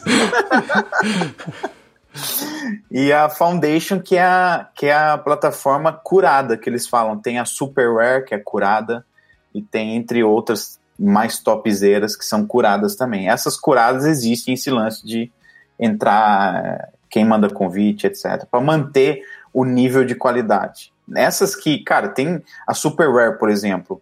Eu que não sou nada, não sou nenhum artista reconhecido, eu posso tentar o que quiser, porque ela não tem convite, e ela é só aceita pelos curadores lá dentro.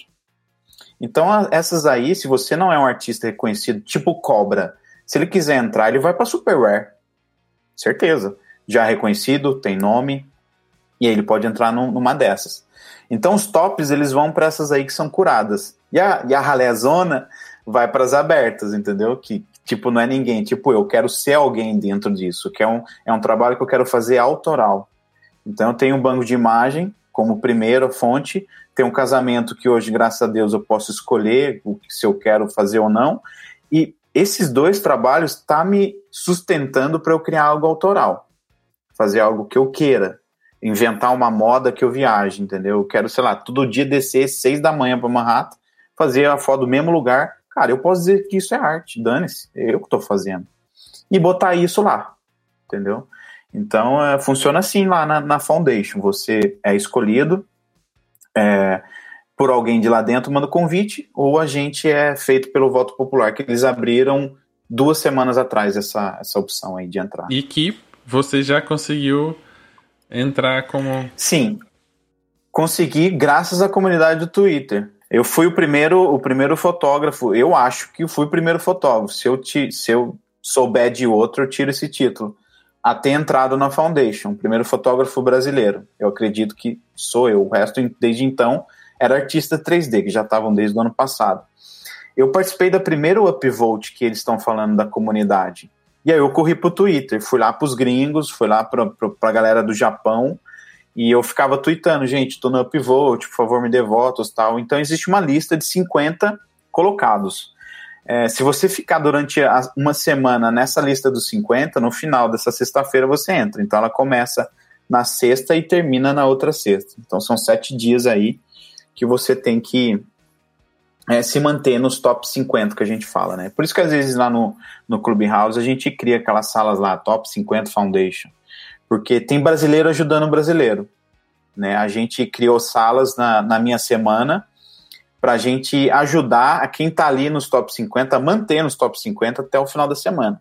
Essa semana já entrou outra galera. Entrou quatro que estava na outra semana ajudando. Então, é assim, tá um, um, ciclo da galera tá entrando junto, entendeu? Um empurrando o outro, tipo, ah, vamos tirar o voto desse aqui que tá lá em 14 mil de posição e vamos dar para esse cara aqui que tá em 49, tá quase indo para 50, entendeu? Então, a gente tá fazendo essa, essa, essa união de forças aí dentro da galera da fotografia e misturou um pouco com a galera do 3D também que quer entrar. A gente que é brasileiro lá, cara, é essa, é essa visão, entendeu?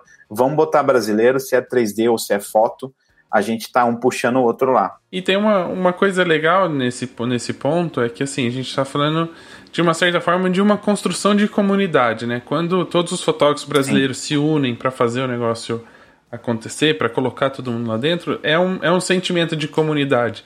E isso funciona muito lá dentro do, do do, não do NFT. É isso que move. Não, do NFT em geral, não sei se seria esse caso, mas da, do sim, sistema, sim. dessa questão de, de, de coisa. Porque a própria comunidade tem consumido o, o, conteúdo da comunidade. O que, que eu quero dizer com isso? É que os artistas estão vendendo a sua arte, estão vendendo o seu, seu trabalho e guardando um valor dessa venda e comprando de outros artistas, ou seja, é, é um ajudando o outro não só na, no impulso de vem, vem para cá, entra, vou te ajudar a subir, a entrar, uhum. mas de falar assim, cara, é, também vou comprar sua arte. Eu, eles estão reinvestindo o, o, uma parte do que tem ganho, né? E isso é muito importante. Uhum. Você tira o lucro daquilo, é seu trabalho, de, dependeu de quantas horas você está fazendo ali, né? Então ele tira um lucro, ele deixa uma grana e ele volta com essa grana para a comunidade. Compra a obra de algum que desconhecido, alguém que entrou agora, ou de um próprio amigo. Cara, a comunidade NFT é muito grande dentro do Twitter. Dentro do Twitter. E é mundial, tá? É chinês, é japonês, é. No Clubhouse você vê salas de gringos falando de NFT fotografia, já tem salas específicas de NFT fotografia, de até um cara que organiza daqui de, de de Nova York. Você vê chinês ali, cara. Você vê um cara coreano. Às vezes tem pessoas que traduzem coreano para o inglês. Então é uma comunidade muito grande e mundial, né? Então eu mudei todo o meu Twitter, só Twitter em inglês hoje, porque essa comunidade está ali, e um se segue, um ajuda o outro, dá RT. Cara, é uma comunidade bem legal. Tudo galera hippie, paz e amor, entendeu? Assim, a galera muito legal, sem ego. Pô, o cara, o cara conseguiu um bid, né? Um bid é um lance conseguir um bid, e aí esse bid fica 24 horas disponível para outras pessoas darem outro bid. Enquanto fechar essa 24 horas, é, aí o cara vai lá e arremata, entendeu? Tipo um leilãozão. Quem conhece leilão sabe como é que funciona. E aí o cara, o cara twitta, pô, ganhei um bid, todo mundo, ah, legal, você quer, vai vender. Paga cerveja para todo mundo agora e gasta esse bid. É, muito legal, cara. é muito bacana. E o bom que é Ethereum. O bom é Ethereum. Bom e ruim porque às vezes a, o valor da sua peça ela varia conforme o Ethereum. Né? Se você listou a 0.20, que é uma as duas artes minhas que estão lá estão a 0.20, ela já chegou a ter 500 dólares, 700 eu acho, e depois agora está caindo para 400, 300. Então o preço também varia conforme o, o preço do Ethereum. E você não. E a, a, dificuldade é que você não, não fixa isso, né? Não existe como se falar assim, ah, tem que ser 500 dólares não, ou 700. Não, porque quando é você põe Ethereum, Ethereum, você põe 0,20 é. ou 0,10, põe o jeito que você quiser. E tem uma. Aí é uma característica, de novo, tentando fazer uma, uma comparação com o mundo comum uhum. hoje, né? Que é um, não é uma, um, uma loja, não é uma galeria que você entra e compra um, o produto por X, né? Você fala, olha, isso aqui custa mil reais. Uhum. Você não compra assim. É meio que um, uma sala de leilão. Leilãozão. Você vai. É, você põe um período e quem, quem der a maior oferta naquele tempo leva, né? Não, não tem muito esse Na Foundation, de... quando é. você põe, é, tem lá preço fixo. Você põe o valor que é o lance inicial. E o, e o leilão só começa quando existe o primeiro bid. Hum. Entendeu? Quando o cara aceita que você tá ali, ele pode. Você põe um preço mínimo, né? Sim, você, você põe um preço se mínimo. quiser botar 100 Ethereum, eu ponho. Aí o cara vai lá e fala, beleza, eu quero pagar 100 Ethereum. Aí começa o leilão. Aí no Foundation você tem 24 horas, o leilão fica rolando por 24 horas. Se ninguém der lance a mais, é arrematado pelo primeiro lance. Entendeu? Sim. Só que normalmente é, tem é. um, dois lances ali. Se o cara for famosão, cara, porrada de lance, entendeu? Inclusive, eu acho que bombou nessa né, história, bombou esse, esse assunto, esse tema nesse mundo justamente por conta da, da, da venda né, da obra do. que deu 69 milhões lá, não foi? O Beeple. Isso. Uhum. O Beeple, cara, ele, ele é o que ficou assim o top por causa dele, né? Ele vendeu aquela obra lá que ele fez 5 mil dias, todo dia ele fez, durante a carreira toda dele, ele mintou uma arte com todas as obras. Não sei se vocês já viram. Todas as obras da carreira dele. Então são 5 mil dias de trabalho que estava ali. Uma arte de 20 mil pixels por não sei quanto. Ele botou todas em alta resolução e criou um puta mosaico. Que vendeu por 69 milhões. E era ali uns caras dando. Você chegou a ver o vídeo dele? Que ele tava não, olhando. Não é, filmaram eu de dentro da casa dele ali, a hora que um cara foi lá não, e arrematou por 69 mil, cara, o cara chorou, velho. Tipo, cara. Mil não, milhões. milhões. chorou, de dólares. Aí foi, falou, que animal. E agora ele tá na cabeça de tudo isso, que é uma das obras mais vendidas hoje, né, cara? Tá abrindo possibilidade para novos Van Goghs, para novos né, Leonardo, entendeu? Só que da era digital, né? que bom, né? Mas tem, um, tem uma outra coisa, uh, aproveitando que você falou isso, é óbvio que uh, se abre a possibilidade de ter muitos artistas, mas você não vê, uhum. é, pelo menos assim, do, que, do pouco que eu acompanhei, que eu entrei nesses sites para conhecer e dar uma olhada nas obras, que existe uma certa banalização, assim, tem umas coisas muito... Ah, o primeiro tweet de não sei quem é o primeiro meme de não sei da onde. Talvez não seja. Uh, assim, óbvio que cada um põe o preço nas coisas que quiser, né? Põe para vender o que quiser, uhum. o NFT tá aberto aí para tudo. Mas você não acha que talvez um pouco dessa banalização de algumas coisas não pode descreditar ou desfavorecer uh, o uso do, do NFT? Eu acho que conforme a plataforma, né? Conforme plataforma. Se entrar no Rarible e entrar no Foundation, você vai ver diferenças de artes. No Rarible tem muito a mais, muito mais merdinhas, coisas nada a ver, do que no Foundation. No Foundation é uma parada mais trabalhada. No Super Rare, então, pô, só tem artista top, pintor que está digitalizando. Então você vê, as plataformas que é o que vai ditar. Tem bastante hoje e está vindo muitos, muitas outras plataformas, muitos outros marketplaces é tudo muito novo. Até a Foundation, ela, é, cara, ela nasceu em fevereiro. Entendeu? É algo novíssimo, que eles estão sempre mudando e, e alterando as coisas. A banalização eu vejo muito no Rarible, que é uma plataforma mais aberta. Tem muita besteira ali, cara, que eu falo, pelo amor de Deus, cara, isso aí, o que, que tá acontecendo, né? O cara pagar, é, tá bom que é barato, né? Mas pagar 10, 15 dólares por algo digital, cara, isso aqui não faz sentido nenhum que às vezes, às vezes é um rabisco. Um GIF de unicórnio. O cara mintou lá um GIF de unicórnio. Tem pra caramba. Existe também uma cultura que a gente precisa entender, que é a cultura cyberpunk. Que eles falam muito sobre isso lá. Ah, um estilo cyberpunk tá vendendo. A cultura mais é, um pouco mais, mais pop também. Então você consegue ver a diferenciação de arte dentro das plataformas. Eu acho que no futuro vai sobreviver as que forem mais sérias as que têm curadoria, as que não vão ter tanto lixo, porque banalizado a gente sabe que é, né? Só que a Foundation tenta dar uma, uma segurada. Obviamente que tem coisa, tem tweet ali na Foundation que eu já vi, vendido a 20 Ethereum. Então vai de quem tá comprando também, porque você pensa assim, você lembra aquela menina que virou meme por ficar assim na câmera? Exato, é um dos, dos, que eu vi como Cara, ela foi super esperta. Ela pegou um meme antigo dela, era ela mesmo, ela foi lá e mintou isso aí. Deixou de ser um meme, passou a ser dinheiro. Então o cara que comprou isso aí vai falar, pô, eu tenho um meme da menina, oficial, agora é meu. E ninguém pode usar. Valor. ninguém pode usar, é dele. Não, pode usar, mas o original é meu. Entendeu o lance que é isso aí? Então por isso que causa nas pessoas a necessidade de compra um tweet que a Playboy fez. A Playboy vai mintar, vai botar em NFT todo o acervo de 70 anos. A capa da Mary Moe, você acha que vai ser vendida por quanto? Meu amigo, vai ter nego se matando para pegar essa capa. entendeu? É, é um E- original. E, e olha como, como as coisas andam, né? Você tá falando de, de, de coisas. São ícones, né? Da, da cultura. Uhum. É, esses dias eu li que o McDonald's da França, não sei Uhum. como é que vai funcionar isso, vai dar para as pessoas 20 posters, do, né? 20 artes digitais dos seus principais lanches que eles vão fazer lá. Meio. Vai dar para as pessoas, inclusive Porra. vai deixar que, que elas possam vender esses, esses posters. Como é que vai Excelente. funcionar, eu não sei, mas, ela- mas olha como, como isso. Se tiver aqui, eu vou correndo pra pegar um. Mas cara. olha como muda. Quer dizer, uma empresa como o McDonald's está transformando uma arte digital dos seus lanches, que é pixelado, parece Sei iconezinho. lá o que eles vão fazer. Vão fazer uma arte lá legalzinha e vão dar para algumas pessoas e transformar isso em NFT, né? Que as pessoas podem vender mais para frente. Então vai mudar mesmo a relação das pessoas com a arte em si, né? E é justamente sobre essa mudança e eu venho com uma pergunta, né?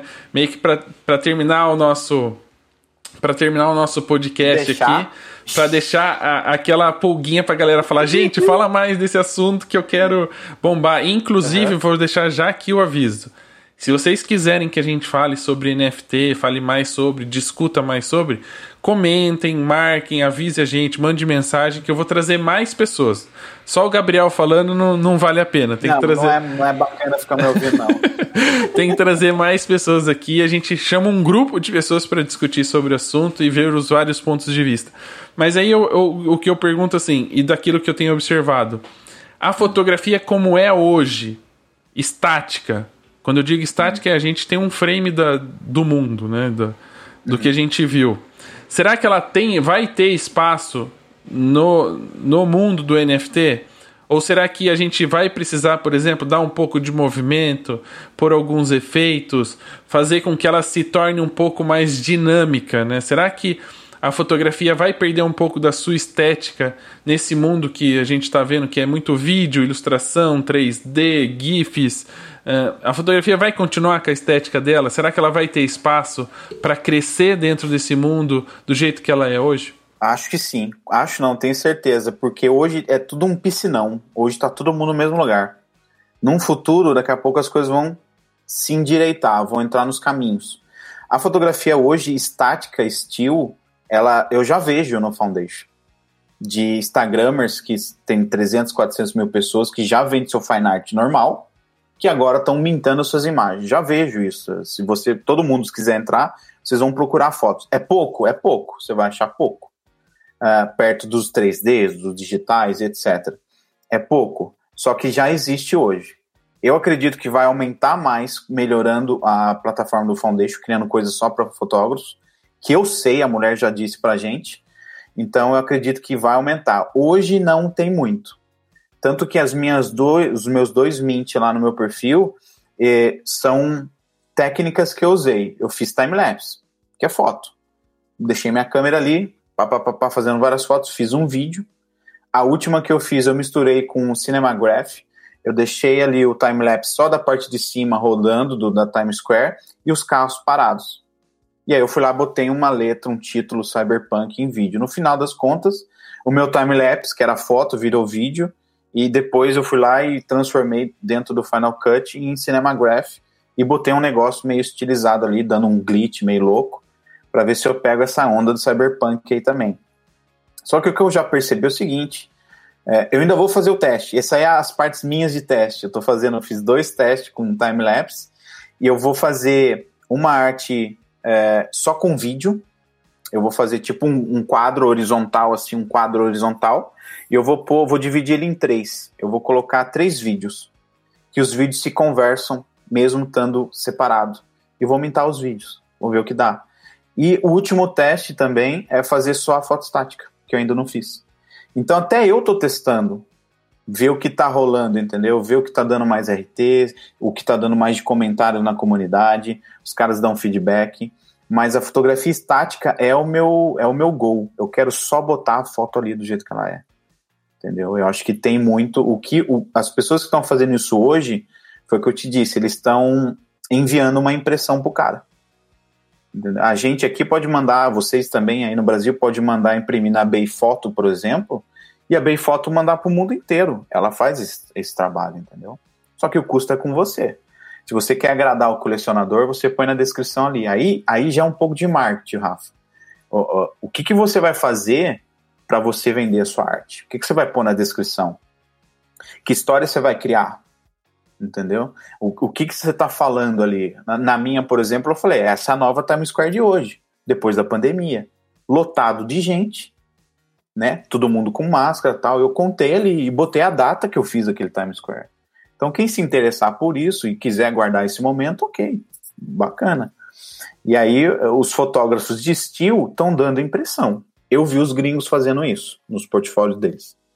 Então, quando eu mintar o meu estilo também, a minha foto parada, eu vou botar é, que o vencedor do lance, que ele fala o colecionador, né, vai receber em casa uma impressão tamanho X, não importa o lugar do mundo. Fale comigo uh, em DM no Instagram, porque tem as comunicações ali, né?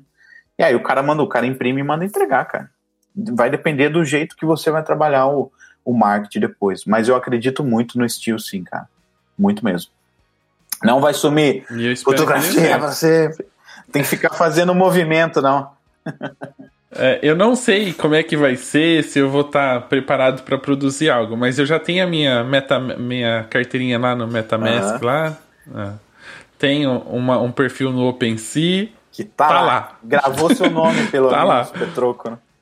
Então, a minha carteirinha tá lá. Se eu vou ter dinheiro para comprar ou vou receber dinheiro na hora da venda, ainda não sei. Estou me preparando. E só vou trazer, acho que, mais conteúdo e, e falar mais sobre, pensar mais sobre, a hora que nós tiver um episódio com Só mais gente para a gente é. poder. Aí você pode ensinar os caras a começar e etc. Exato. E falar dos termos, porque tem uns termos muito termos. difíceis. É mint, uhum. é não sei o que, é não sei o que. É list. É list. É blockchain, é, o caramba.